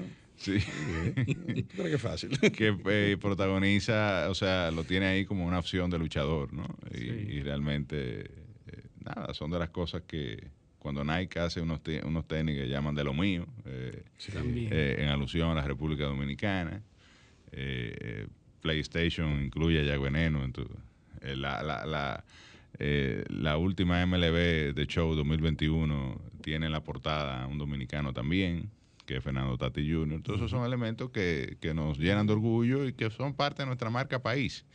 Bueno, Eh, pero- yo parque- creo que ya ponerle, quizás habría que estudiar un poquito más por- a profundidad esa iniciativa del diputado Orlando Jorge Villegas, no porque Veneno no tenga mérito, sino porque Que era la Universidad de la Lucha Libre. eh, realmente asociarlo a, a Eugenio María de Otto como que no tiene mucho sentido. Sí. Aunque él haya sido la Universidad de la Lucha Libre. No, sí. pero y es rector, magnífico de, de la universidad. No, pero, bueno, su- eh, su- tiene, su, mérito. su mérito ya pero no, pero no, como dice José, no, no para ponerlo. El O héroe sea, de nuestra infancia. o tú, le, o tú lo pones en otro lado o le pones el nombre de Eugenio María de Hosto a otra cosa que tenga la, eh, la- la- Las la- dimensiones. las dimensiones eh, de, de- de la que, que tuvo Ahora, él. precisamente ahora que Rafael Paz anda promoviendo que se le cambie el nombre Bueno, de los eh, próceres extranjeros o de figuras Ah, sí, extranjeros sí. a Sí. diferentes calles de, Él Eh, propone que se Distrito cambie Nacional. George Washington. Sí, que se le ponga eh, eh, Ocar de la Renta a la, a la Winston Churchill, me parece. hay una- hay una- ya hay un tramo carretero eh, en la- de, la, de la autopista del Coral que se llama Cadera Renta. Eso pienso yo. Yo creo que yo creo que en ese caso no cabe, pero aquí No, mucha sobre gente todo Winston Churchill. Sí, eh, eh, Winston- o sea, ¿cómo tú le vas a quitar el nombre de Winston Churchill? Es una de las figuras, una, una figura universal. Universal, exactamente. Sí. Es decir, que eh, enfrentó a, a- a la maquinaria eh, de guerra Claro, nazi claro. eh, que se instauró desde 1932 en, en Alemania. Entonces, sí, eh, Bueno, una no sé, especie de, de como- chauvinismo. eh, sí, sí, sí. Eh, Es como que no. Como como que- que no. Pero hay otras calles que quizás, hay muchas calles que se No, llaman aquí- aquí eh, calle- Gardenia, calle A, calle B, No, y 1, aquí hay 2, calles 3, aquí- hay calles que te- eh, aquí hay grandes, grandes villanos que tienen calles. eh, tramos, porque, hay, eh, qué sé yo, la, la, la, estaciones de la metro. Gustavo Mejía de Ricard se llama teleférico. 18 en una parte, o sea, eh, se le No, puede poner, o la- sea, la Winston Churchill se llama Jiménez Moya, en- en- en hasta la en- 27. es correcto, entonces, este, nada, todo eso se puede, yo creo que, que establecer, porque no hay duda de que Jack Veneno merece todas las... Yo creo que esto, eh, ahí no están los homenajes que- que problemas de la República hacer. Dominicana, no creo que estén en las calles y los nombres de las No, calles. la, gente no, la gente no aprende eso. No. No, no. eh, eh, Mire, yo quiero tratar un tema. Tiene que ver con el gasto público. Y específicamente el gasto de capital que está contenido en el presupuesto del año 2021. Me parece que son ciento, 123 mil millones. 123 mil millones de pesos. En términos proporcionales es eh, alrededor del 14% del total del gasto que estaba establecido eh, para este año, un gasto de 800 y tantos mil millones de pesos. Eh, sin embargo, la ejecución presupuestaria de este año no ha reflejado esa proporción. La ejecución del gasto hasta la primera semana de abril, ¿verdad? Hasta el 9 de abril. Hasta el 9 de abril fue de, de 10 mil millones de pesos. Con lo cual. O sea, la cuarta parte del año. La cuarta parte del gasto. del gasto del año. Que debió haberse hecho durante a este momento. Y si tú lo comparas con la ejecución presupuestaria. Solo el 25%. Al 30 de marzo del, del 2020, ya, se había, ya el gobierno había ejecutado 32 mil millones de pesos de gasto de capital. Correcto. La administración anterior. O sea que ahora, en el mismo periodo de tiempo, solo apenas se han ejecutado 10 mil. Entonces es preocupante por varias razones. Una de ellas, hay una gran cantidad eh, de obras que dependen de la ejecución de ese gasto que están detenidas. Entre ellas, la presa de Monte Grande. Nosotros en la sesión del Senado del martes pasado votamos un turno y nos referimos al tema de Monte Grande.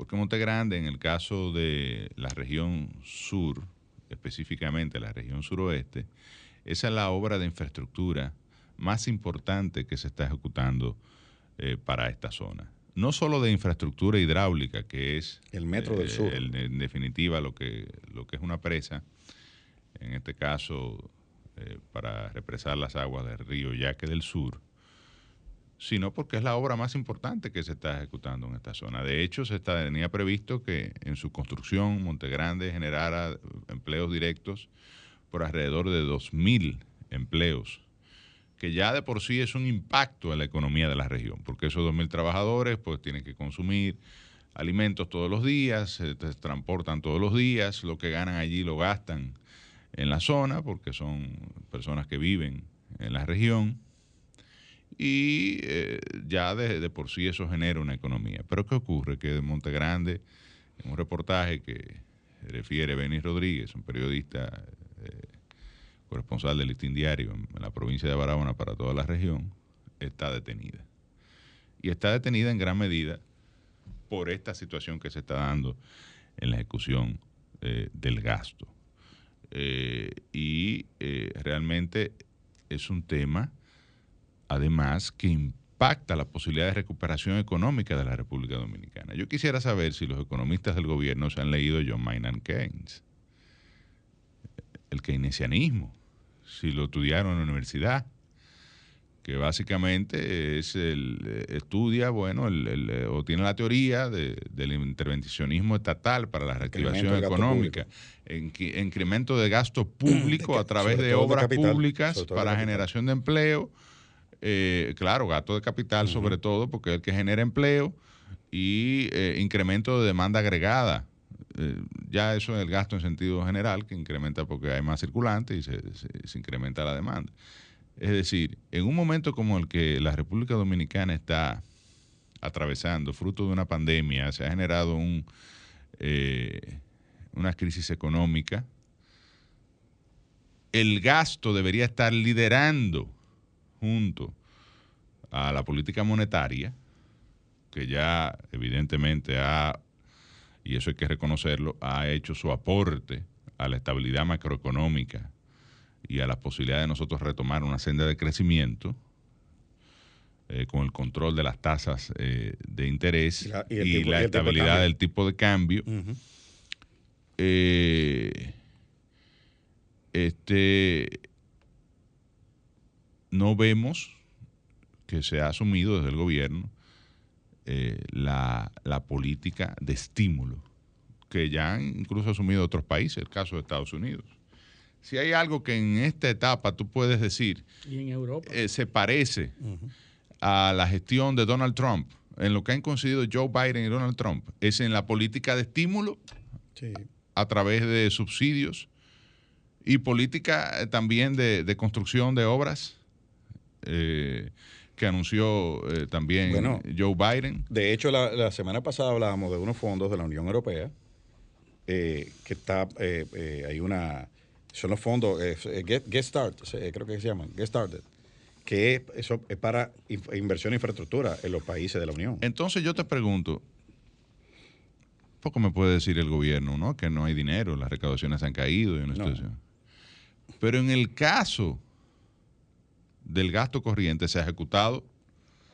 Eh, en 23% va la ejecución. sí, eh, o sea, casi a par y paso, como se dice, con lo que debe ser la o con lo que es la, ejecución presupuestaria. Ahora tú me dirás, yo, yo he distraído los fondos de gasto que estaban presupuestados para gasto de capital para gasto corriente.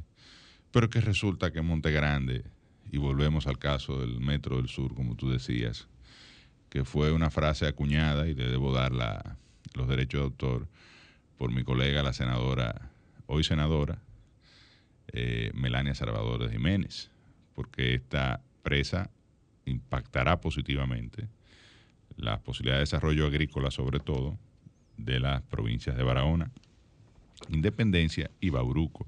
Pero tú me dirás, yo te debo decir que Montegrande tiene 95% de su presupuesto de un financiamiento del Banco Central, del Banco Centroamericano de Inversión y Exportación. 4.250 millones, 245 millones de pesos están presupuestados de financiamiento interno. y lo único que va a poner el Fondo 100 o el Fondo General de la Nación de contrapartida durante este año 2021, en el presupuesto que aprobamos en el Congreso Nacional, son 250 millones de pesos. Entonces...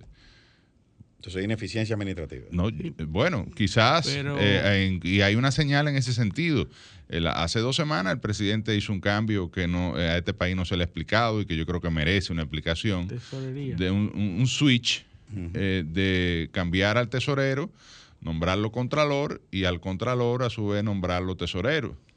Se dice sotoboche en los corrillos palaciegos o congresuales, en las esquinas, en los colmadones, donde se discute la alta política nacional, que evidentemente eh, el Contralor, al parecer, el antiguo Contralor, tenía detenida eh, la, ejecución. Eh, presupuestaria del gobierno. Supuestamente. Supuestamente, pero no hubo una declaración oficial sobre el tema, simplemente se emitió un decreto y se ejecutó. Esa es la versión hasta ahora, porque el, Estado no ha dado otra. Pero yo creo que no, hay, no, no debe haber preocupación, porque el día 7 de febrero, en el periódico El Día, recoge unas declaraciones de Abinader, donde anuncia la terminación de la presa Montegrande en agosto del 2022. No, y el 27 de febrero anunció la ejecución más de 100 obras. Y la presa de Guayubín estará lista en 24 meses. Sí, claro. Es decir, que el presidente parece que sabe. Y tú sabes que después, que después comiencen. También para el presidente cumplir con las, las metas que anunció del, del, programa de construcción de viviendas, debe construir 56 casas diarias. Y parece que no se ha construido ni una todavía. Entonces yo me pregunto, eh, eh, eh, o el gobierno está boicoteando el discurso del presidente, las promesas del presidente, las obras que ha anunciado, me refiero a la gestión financiera del Estado, la está boicoteando. adrede o por incapacidad. Yo creo que el presidente va a una velocidad más rápida. Ha exhibido un exceso de entusiasmo. va a una velocidad más rápida que sus colaboradores. o ha exhibido un exceso de entusiasmo para anunciar obras, ejecuciones y lo que vemos en los números, que son fríos y no mienten, eh, es que real y efectivamente eso no se está haciendo. Y una muestra de ello, en el caso de nosotros que somos el senador de la provincia de Barahona, en el caso mío, lo estoy viendo en carne, lo estoy viviendo en carne propia en la situación que está atravesando la ejecución de la presa de Montegrande que entre los beneficios que va a traer es eh, nada más y nada menos que la puesta en producción de entre 300 y 400 mil tareas nuevas en las cuatro provincias, en las tres provincias que hoy en día no se están cultivando, la mejora de la gestión del agua, es decir, del acceso al agua, a las tareas que están en producción, incluyendo la operación del ingenio del Consorcio Azucarero Central, que es el mayor empleador de toda la región eh, suroeste, eh, y que si incrementa su producción, evidentemente va a aportar más empleos y mejorar mucho más la economía eh, de toda la región, que hoy se pierde el 30% del agua que se recibe y no se recibe el agua que debe recibirse, porque el agua que llega a la zona es de la presa de Sabanayegua, que está en, en Asua, en un acuerdo eh, de 60-40, 60 para las provincias de la región Enriquillo y 40 para Asua, y este acuerdo no se cumple por la presión de los productores agrícolas de, de, Asua, de toda la región de Asua, sobre todo de tomate, eh, de maíz eh, y de, de, plátano y de otros rubros, que evidentemente presionan al INDRI para que no suministre eh, el agua que le corresponde a la región y eso no se ha cumplido. Cosa que va a resolver Montegrande, pero además Montegrande va a resolver los problemas de inundación que se dan cuando se producen eh, fenómenos naturales, tormentas, eh, huracanes eh, y demás, las pérdidas que han, tradicionalmente tienen ante esos fenómenos naturales los productores de, de Tamayo, de Uvilla, de pescadería, de fundación, de canoa, de, Villa, de, de, Vicente Noble, de Quitacoraza, de Fondo Negro, de toda esa zona que está, ah, de Peñón, que está eh, en lo que se llama la cuenca baja del Yaque del Sur, que se inunda, se inunda y evidentemente las pérdidas, sobre todo en un rubro fundamental en la dieta del dominicano, que es el plátano, el plátano que se produce en la región sur, el denominado plátano baraonero, que es un plátano más grande que el, que se produce mayormente en el Cibao, que se ha eh, generalizado el cultivo del FIA, es un plato más, más pequeño, más fino, pero que da más eh, granos eh, por racimo. El caso del plátano, del plátano varonero que demanda el ama de casa para cocinar, el, que se, el que se busca en el supermercado. Y entonces se producen escaseces, incremento en los precios. La última crisis importante del plátano, salvo esta que eh, se ha generado, bueno, que se generó recientemente, porque ya el plátano ahora está de nuevo en el suelo, está creo que a tres pesos, en fin. La última crisis importante del, precio del plátano se debe a un tema de los fenómenos de, tormenta, dos tormentas, Olga y, la otra no recuerdo cómo se llamaba, que impactaron la zona, generaron inundaciones y evidentemente produjeron una escasez. Y, para el plátano volver a producir se necesita nueve meses eh, de, después que usted lo cultiva para que empiece a producir eh, de nuevo y usted poder eh, tener suplido la demanda nacional. Pero también el tema, Montegrande va a generar energía eléctrica, va a permitir eliminar 30 estaciones de bombeo que hay en la región para porque ya el agua va a bajar por gravedad, porque va a haber suficiente agua, agua potable que va a alimentar el acueducto Azuro con dos metros cúbicos por hora de, agua que podrá ser eh, servida a través de los diferentes acueductos de la región. Es decir, es una obra trascendental que además se inició ya hace 10 años y eh, merece ser culminada por este, por este gobierno. Y el país necesita que el gobierno empiece a gastar en inversión de capital. Empiece a dinamizar, a, utilizar esto como un instrumento de, dinamización económica, que genere empleos a través de la construcción de obras de infraestructura eh, y eh, que eh, fomente la demanda agregada, como bien lo estableció Keynes en los años 40.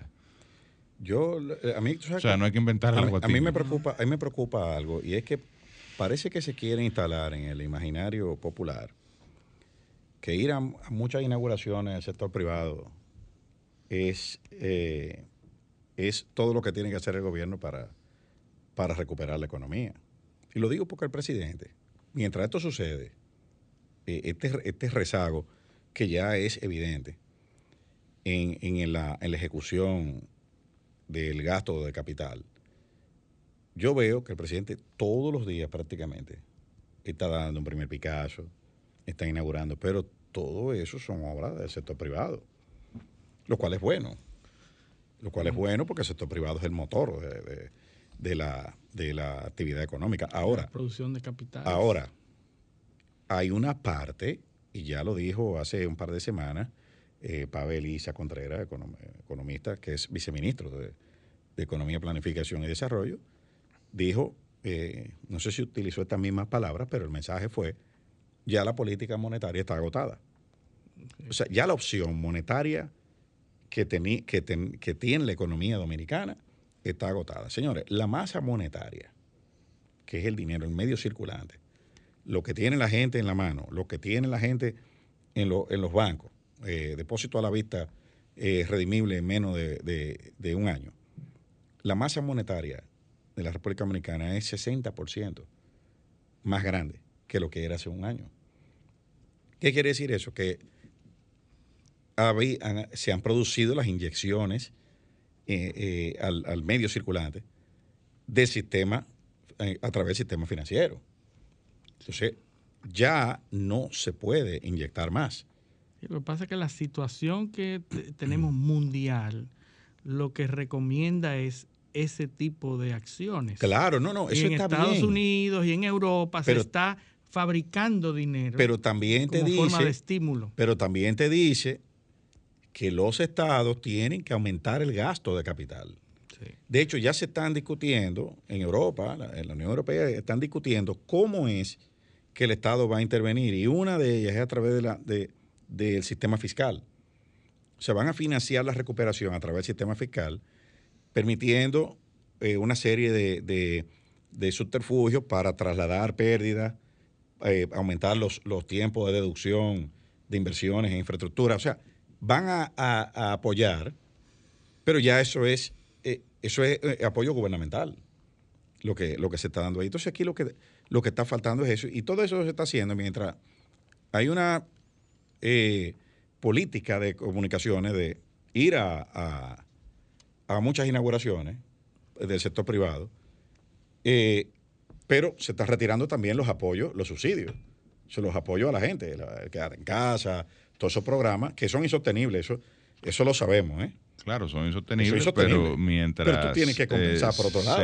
Se, esté vigente la situación de pandemia, eh, y de crisis económica, por lo menos a los más vulnerables. Hay que apoyarlo. Hay que apoyarlo. A los que han perdido el empleo, hay que, hay que apoyarlo. Eh, Biden acaba de, distribuir 1.9 billones de dólares Así de es. estímulos.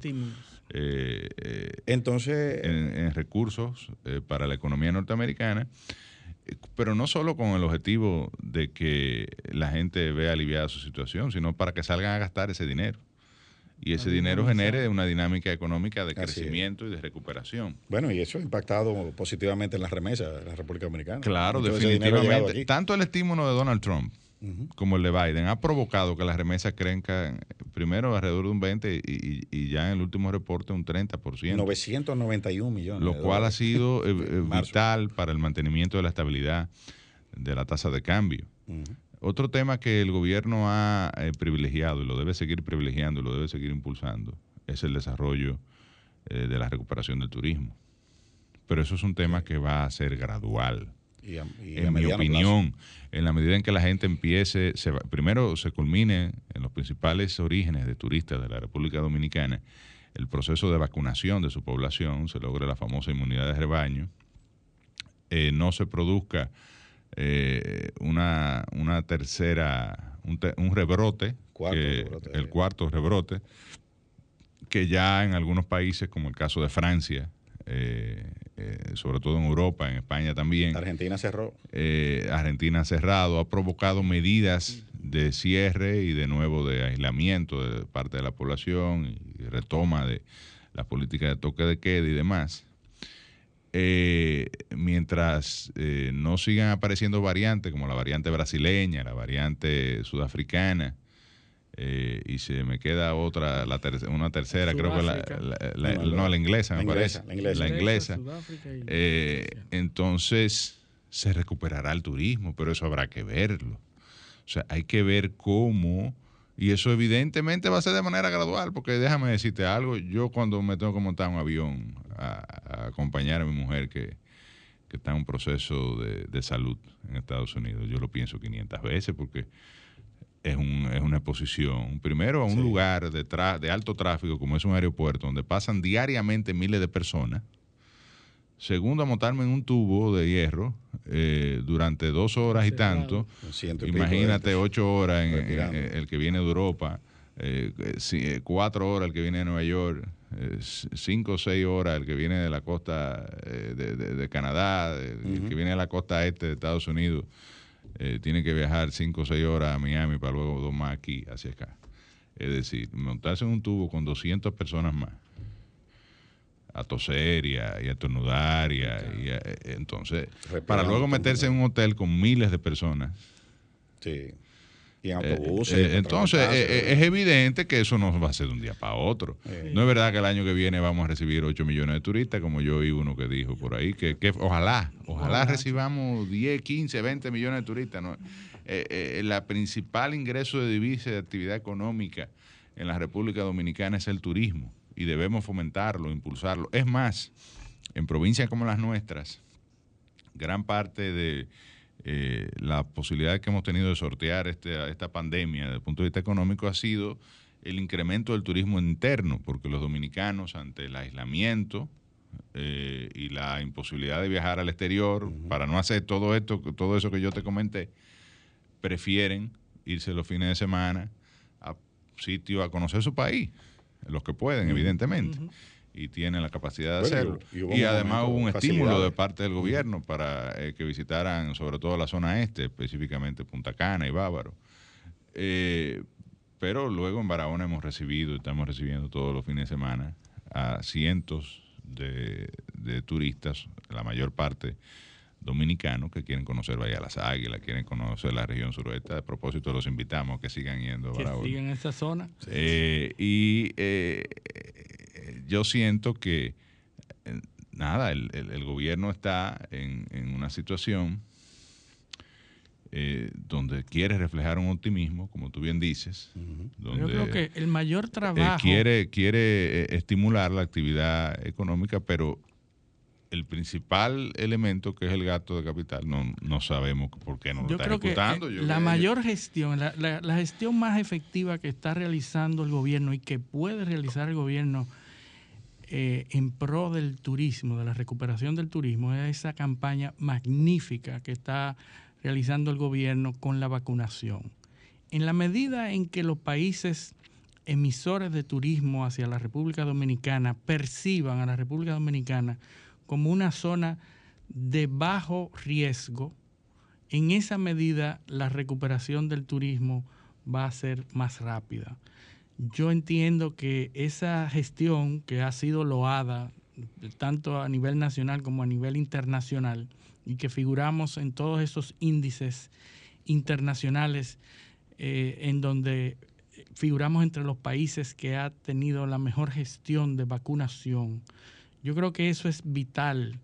Yo pienso que una vez vacunadas las personas de mayor riesgo, la segunda parte es hacerlo de manera eh, local, de, manera regional, en los centros donde, son, donde existen las instalaciones turísticas, en el este, en Puerto Plata, eh, en Samaná, en zonas que son de mucha actividad turística, que se enfoque el gobierno en la vacunación masiva de esas zonas para que nosotros sigamos apareciendo en los índices en lo que estamos apareciendo de mayor velocidad de vacunación de la población total. Yo pienso que esa es la mayor gestión, la mejor gestión que puede hacer el, gobierno y la está haciendo. Yo pienso que eso es importantísimo. Eh, en la medida que, que, estemos todos vacunados y que todo el mundo perciba que el 80%, que el 50%, 60% de la población está vacunada, en esa misma medida la gente va a sentir que la República Dominicana es de bajo riesgo y va a comenzar a fluir hacia la República Dominicana. Bueno, eh, hay otro tema, pero vámonos primero a una pausa porque hay otro tema local que dominó la agenda de la semana, pero eso lo vamos a, tratar cuando volvamos de la pausa. Este paneo semanal, no le cambien. Paneo, paneo, paneo. Sol 106.5, una estación del grupo RCC Miria. ¿Quieres sintonizar a Sol desde tu móvil? Descarga ahora la nueva app de Sol. Búscala en tu Google Play o App Store. Sol 106.5, también en tu dispositivo móvil. Somos la más interactiva. Sol 106.5 te ofrece la mejor variedad en programas interactivos durante todo el día. El contenido más completo está aquí. Llena tu día de radio inteligente con las personalidades más reconocidas del país. En Sol 106.5. La más interactiva. Somos interacción. Somos radio. somos Sol la más interactiva. Toma mi abrazo que te doy. Toma mis canciones de amor. Toma lo mejor de mí y guárdalo en tu corazón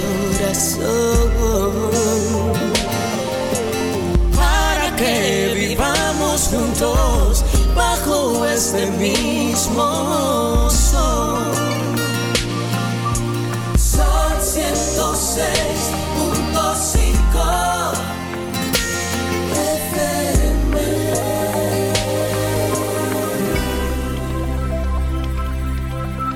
Sol 106.5, la más interactiva.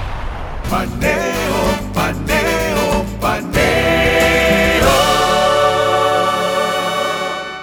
Seguimos en paneo semanal por Sol 106.5 FM. También en YouTube, en el canal de Sol, de Sol 106.5 FM, en nuestro canal Paneo Semanal. También en Instagram, en Facebook y Twitter, Paneo Semanal. Bueno, José, ahora te voy a pasar esta pelota a ti, porque tú estabas ahí. Lo viste, lo oíste y hablaste el Senado designó una Cámara de Cuentas. Eh, veo que todo el mundo eh, valora positivamente la asignación, excepto una rechifla de la Fuerza del Pueblo, que a través de algunos de sus más connotados dirigentes, pues han expresado, como, como se dice en la calle, una quiquilla. Eh, vi un artículo que escribió Nanfi Rodríguez, donde él termina con un párrafo eh, apocalíptico, diría yo, diciendo que la fuerza del pueblo o es miope o es ciega. Eh, entonces, sea miope o sea ciega, tiene un problema de visión, eh, que puede ser mayor o menor, tratable o incurable. Entonces, yo creo que tú nos hablas un poco de cómo fue ese proceso. Se pusieron de, acuerdo. De discusión, si fueron los acuerdos. Se reunieron y se pusieron de acuerdo. Mira, yo creo que pocas veces yo había participado en un proceso, digamos, eh, donde se expresó. En la medida de su participación, cada uno de los miembros de la comisión, de manera libérrima es decir, yo no recibí una línea de mi partido para votar por X o por Y. Eh, y en las discusiones ahí se evidenciaba que en la mayoría de los casos tampoco había ocurrido lo mismo con los demás comisionados. Había cinco del PRM, dos de la Fuerza del Pueblo, uno del Partido Reformista y eh, nosotros en representación del Partido de la Liberación Dominicana. De hecho, cuando llegaron los, las ternas, es decir, los 15 aspirantes que finalmente la Cámara de Diputados presentó ante el Senado de la República, salvo algunos tres o cuatro, la mayoría eran personas desconocidas para eh, la mayoría de los miembros de la comisión.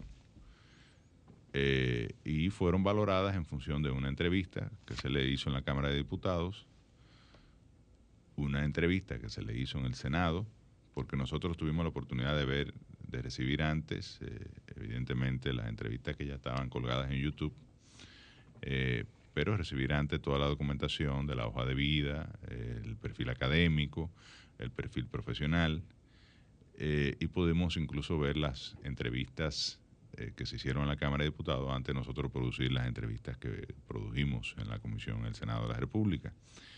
Se generaron esas entrevistas y pudimos valorar ya en persona a cada uno de estas figuras que estaban aspirando. Por un lado, gente muy tradicional, como Roberto Martínez Villanueva, con una gran experiencia de Estado, ¿verdad? Eh, o ahora Celeste Fernández también, una gran experiencia de Estado, una formación de primera y calidad humana de ambos. Y una gran trayectoria, gente Y gente nueva. Meritoria. Eh, un joven como el que hoy preside la Cámara de Cuentas, de apenas 40 años, Anel eh, Ramírez, mm, que logró estudiar en el Instituto Tecnológico y graduarse suma con lauda con una beca de estudios que logró por excelencia académica en, su centro de estudios eh, secundarios eh, que, se, que se ganó del Banco Central.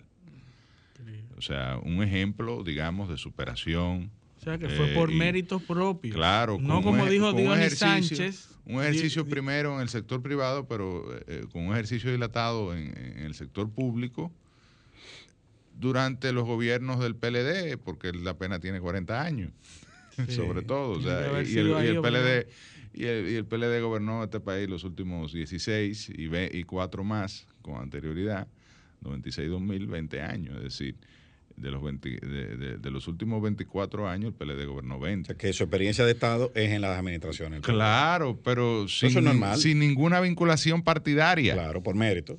Por mérito. Eh, con una formación técnica. Igual el caso de las tres damas. Eh, hay bueno destacar que escogimos tres mujeres y dos hombres. Eh, cuatro contables, contadores públicos que son eh, catedráticas eh, y, de, y con servicio público dilatado también, porque en el caso de Elsa Peña Peña tiene una experiencia pública importante, la, la, señora Catano también, Elsa Catano tiene, y la, la señora Tolentino de Mackenzie también. Eh, de hecho, se desempeñaba hasta su designación como directora de planificación de el Ministerio de Hacienda. Pero Dionis Sánchez dijo, afirma que el PRM y el PLD acordaron nueva Cámara de Cuentas. No, pero es que además el voto fue unánime en la comisión. Dionis era miembro de la comisión. No, pero había dos, había dos pueblistas ahí, Franklin Peña y el ingeniero Félix eh, Bautista. Y, votar, y, y los dos votaron por la, unánime, no, no hubo abstenciones. Bueno, en un principio hubo dos momentos de la votación. En un principio se votó de uno a uno. Algunos cogieron cinco votos y otros nueve. Y otros ocho. Pero se cogieron los cinco a fuerza de voto, no de que, porque nos pusimos de acuerdo y nos encerramos en una habitación y porque dijo Danilo, dijo Leonel o dijo Luis Abinader. Eso no fue así. Nosotros eh, sí teníamos un acuerdo, claro, de darle una cámara de cuenta a la altura de las circunstancias de dar una Cámara de Cuentas un proceso transparente, de dar una Cámara de Cuentas que pudiese eh, rescatar de una crisis institucional que, ese, tenía ese órgano hasta el momento de la designación, por las razones que fuera, eh, pero evidentemente una crisis institucional de credibilidad incluso ante la opinión pública, eh, y que la sociedad no iba a estar evaluando a todos los partidos y al Congreso en sentido general. Y ustedes saben muy bien que el Congreso es una de las instituciones peor valoradas en, nuestro país y en, muchos otros países. Eh, y nosotros estábamos muy conscientes del rol que nos tocaba jugar. Yo pienso que Diony dio esas declaraciones en un momento donde eh, se sintió quizás eh, impotente ante todas estas expectativas que ellos tenían probablemente de entrar en un proceso de negociación a la ultranza de la vieja política. Ellos querían una del viejo sistema de o a lo mejor, como dijo el presidente, el, presidente de la Antonio Taveras, de la que fungió como presidente de la comisión, a lo mejor querían traer el tema del defensor del, pueblo sobre la mesa. Yo no lo sé porque eh, eso nunca a mí se me ha planteado, pero eh, uno escucha, y además lo dijo públicamente, eh, porque tienen el interés de que Henry Merán eh, un individuo hasta los, los otros días vinculado políticamente a la, fuerza del pueblo, igual que el caso de Fidel Santana, hasta los otros días vinculado a, al, al, Frente Amplio. Eh, que fuesen, que sean, eh, por un lado, están en la, está en la terna, que la completa Pablo Ulloa, que es el único independiente, o por lo menos no vinculado a militancia partidaria, porque aquí no hay nadie que sea puro.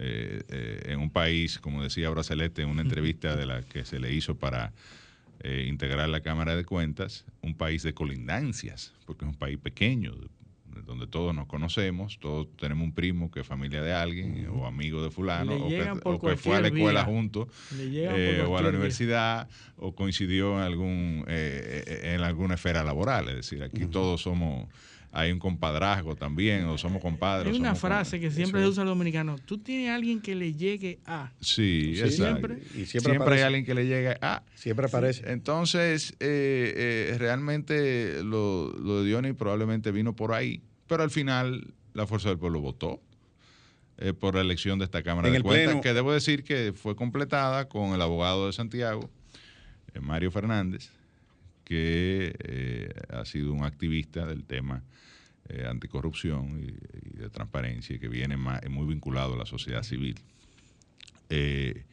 entonces, yo creo que sacamos una Cámara de Cuentas a la altura de las circunstancias y eh, el Partido de la Liberación Dominicana no tenía mayores expectativas que esa. Y tenemos que el país tuviese una Cámara de Cuentas eh, escogida eh, de manera transparente y que no tuviera esa vinculación que se da en el reparto, que responde exclusivamente a una línea de un partido u otro, y que ellos ejerzan su papel. Ahora le toca a ellos estar a la altura de las circunstancias. ¿Tenemos esperanza de que el defensor del pueblo pase por el mismo proceso de esa misma manera? Yo creo que esta experiencia de la Cámara de Cuentas ha sido positiva.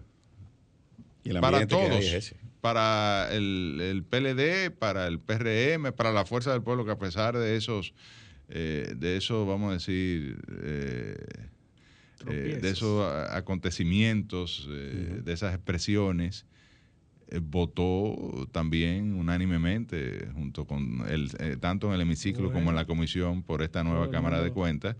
Yo creo que al final debe eh, imponerse un esquema similar de que sea un defensor del pueblo escogido de forma transparente, con la idoneidad que debe revestir a una figura tan importante y que no ha tenido yo diría que a doña Zoila le ha tocado eh, fundar eh, la oficina del defensor del pueblo y, se ha concentrado más en ese esfuerzo de organización que en los roles que le asigna el defensor del pueblo, es que le asigna la constitución a este, este importante, a esta importante figura eh, en defensa de los, las violaciones de derechos fundamentales de la ciudadanía. Entonces yo creo que puede jugar el defensor del pueblo un rol, el rol que le, que le toca, el rol que está llamado a jugar en esta nueva etapa y tiene que ser una persona libre de influencia eh, político-partidaria. Entonces, ahí, lo mismo. Eh, eh, ahí solamente hay un perfil que hay un solo perfil que encaja en eso. El de Pablo Ulloa. Pablo Ulloa. Bueno, ah, vamos a ver, porque eh, hay que ver lo que piensa la comisión en el Senado, lo que se, lo que se decide. Pero yo entiendo, yo entiendo, yo entiendo que la experiencia de la Cámara de Cuentas debe ser repetida para el caso del, defensor del pueblo. Yo pienso lo mismo. Y, pienso que eso es lo que demanda la sociedad dominicana. Y, en, la, en, la, en la votación del Pleno, eh, cuando ya se, se seleccionaron los miembros finalmente. También los, los miembros de la Fuerza del Pueblo, los senadores de la Fuerza del Pueblo votaron por la por esta Cámara de Cuentas? O, pero búscalo en el video de YouTube de la sesión del, pasado martes. ¿Votaron? Claro que votaron. Porque hubo, hubo, hubo algunos que se abstuvieron. Eh, o... Bueno, como yo estoy en la segunda fila, adelante, no, no, no, tengo un ojo en la espalda, pero para mí, eh, yo tengo, eh, mi impresión, creo que la votación quedó... 29 de 30 o, Exacto, o algo así. y probablemente había uno en el baño. Algo. Eh, o sea, ahí votó todo el que estaba sentado. o se había ido antes. Eh, eh, sí, porque es que yo veo que, que aquí hay mucho, eh, como mucho afán de, como de, tirar bengala, como flair, como espectáculo. cuando tú haces una cosa ahí dentro, cuando te toca votar y todo esto sale a decir A lo mejor se tenía una intención inicial luego no se dieron las condiciones eh, y se produce eh, un proceso transparente, vuelvo y te reitero, donde eh, la, se impuso un, consenso para escoger una nueva Cámara de Cuentas libre o lo, más libre posible, de, lo más independiente posible, ¿verdad? Porque nada, nada es puro en la vida y con la capacidad técnica, la idoneidad y la trayectoria requerida de sus miembros. Y bueno, hubo una expresión, digamos, de, como se dice por ahí, de sangrado por la herida. Pero al final ellos votaron. Y yo creo que ya, ya lo que corresponde es exigirle a la nueva Cámara de Cuentas que cumpla su rol y darle el tiempo y el espacio para que ellos demuestren que y el apoyo no es una cámara de cuentos exactamente no y, además y el apoyo eh, el apoyo presupuestario, porque eh, no podemos tampoco, porque ahora se está produciendo el, eh, este tema. Ahora nos estamos dando cuenta que queremos, por ejemplo, un Ministerio Público fuerte, que queremos una Cámara de Cuentas fuerte, queremos una Contraloría. Hay que decir que la, cámara, presupuesto que se la Cámara de Cuentas es el brazo armado del Congreso Nacional. Es decir, en nuestro rol de fiscalización. Es la Cámara de Cuentas que cumple eh, las tareas para que nosotros podamos fiscalizar la ejecución. Es la que le da los insumos. Es la que nos deposita las auditorías eh, y los informes de ejecución financiera y presupuestaria de los diferentes de, los periodos eh, que ejecuta el gobierno nacional. Es además la que hace las investigaciones especiales que el Congreso es el único que tiene la facultad de solicitar. Qué bueno que tú dices eso. De solicitarle. Porque aquí yo, yo estoy oyendo eh, gente que, quiere ir a pedir auditoría el lunes. Es evidente, es evidente, es evidente. Bueno, que tiene marcha, tiene marcha y cosas. Bueno, pero esa es la democracia. Eh, pero la ley no dice eso. Es evidente que debemos dotarla de los recursos necesarios para que pueda ejecutar su rol y cumplir su tarea, porque con 700 millones de pesos que creo que recibe actualmente la Cámara de Cuentas es imposible auditar anualmente a todas las instituciones y entidades públicas y eh, producir todas las investigaciones que, se les requieren, más auditar el patrimonio de los funcionarios obligados a, declarar y demás. Concientizar a la población de cuáles son las expectativas reales. Y de cómo es que se hace. cómo es que se ¿cuáles son opera la, Cámara de Cuentas. Porque hay un plan anual de auditoría que se hace hay a partir... Hay cierta confusión con respecto a eso. Sí, porque la, gente cree que puede ir a pedir cosas ahí eh, eh, a lo loco, auditen a fulano, auditen a prensejo. Eh, eso no es así. hay una legislación que establece cuál es el procedimiento. Pero ya yo creo que yo creo que se nos, se nos acabó se nos acabó el tiempo. Ahora tenemos dos minutos, me dice, me dice Humberto. Para tu noticia. No, ah, bueno, la buena noticia es, la, nueva Cámara de Cuentas. La Cámara de Cuentas, sí, sí, claro. de Cuentas. Eh, eh, buena noticia y vamos a esperar por el defensor del pueblo que, pase lo mismo, que tengamos gente Pero reitero, yo, yo reitero. Eh, preparada, apartidista. La primera labor de la Cámara de Cuentas debe, ser decirle a la gente cómo es que funciona la Cámara de Cuentas. Cuándo es que audita, cómo es que se hace, cuál es el proceso interno, o sea, explicarle a la gente. Porque aquí hay gente que cree que que, ahí, que, se podía alterar los números. Y lo, que, no saben, está la Constitución de la República y la Ley 1004, que define las atribuciones de la Cámara de Cuentas. Eh, no, eso es que eso es larguísimo, tiene 40 páginas, eso no vale nada. No, pero hay que leer la interna, por lo menos hay, hay un capítulo que dice eh, funciones. Ay, José. no vale. Pero el, donde dice Ale, la gente empuja, y donde dice empuja, la gente ala por no leer el letrero. Pues lo leeremos aquí en, en el próximo programa Así es. Y vamos a agradecerle a nuestros, a nuestros oyentes, a nuestros televidentes, la sintonía por el día de hoy y pedirles eh, que la semana que viene, con el favor de Dios, nos acompañen de nuevo en Paneo Semanal. Hasta la próxima semana. Un paneo con habilidad, encuentro e interrogatorio. Un paneo con agilidad, para lo importante y notorio sin recreo un paneo sin abucheo, un paneo en su apogeo. Paneo, paneo, paneo.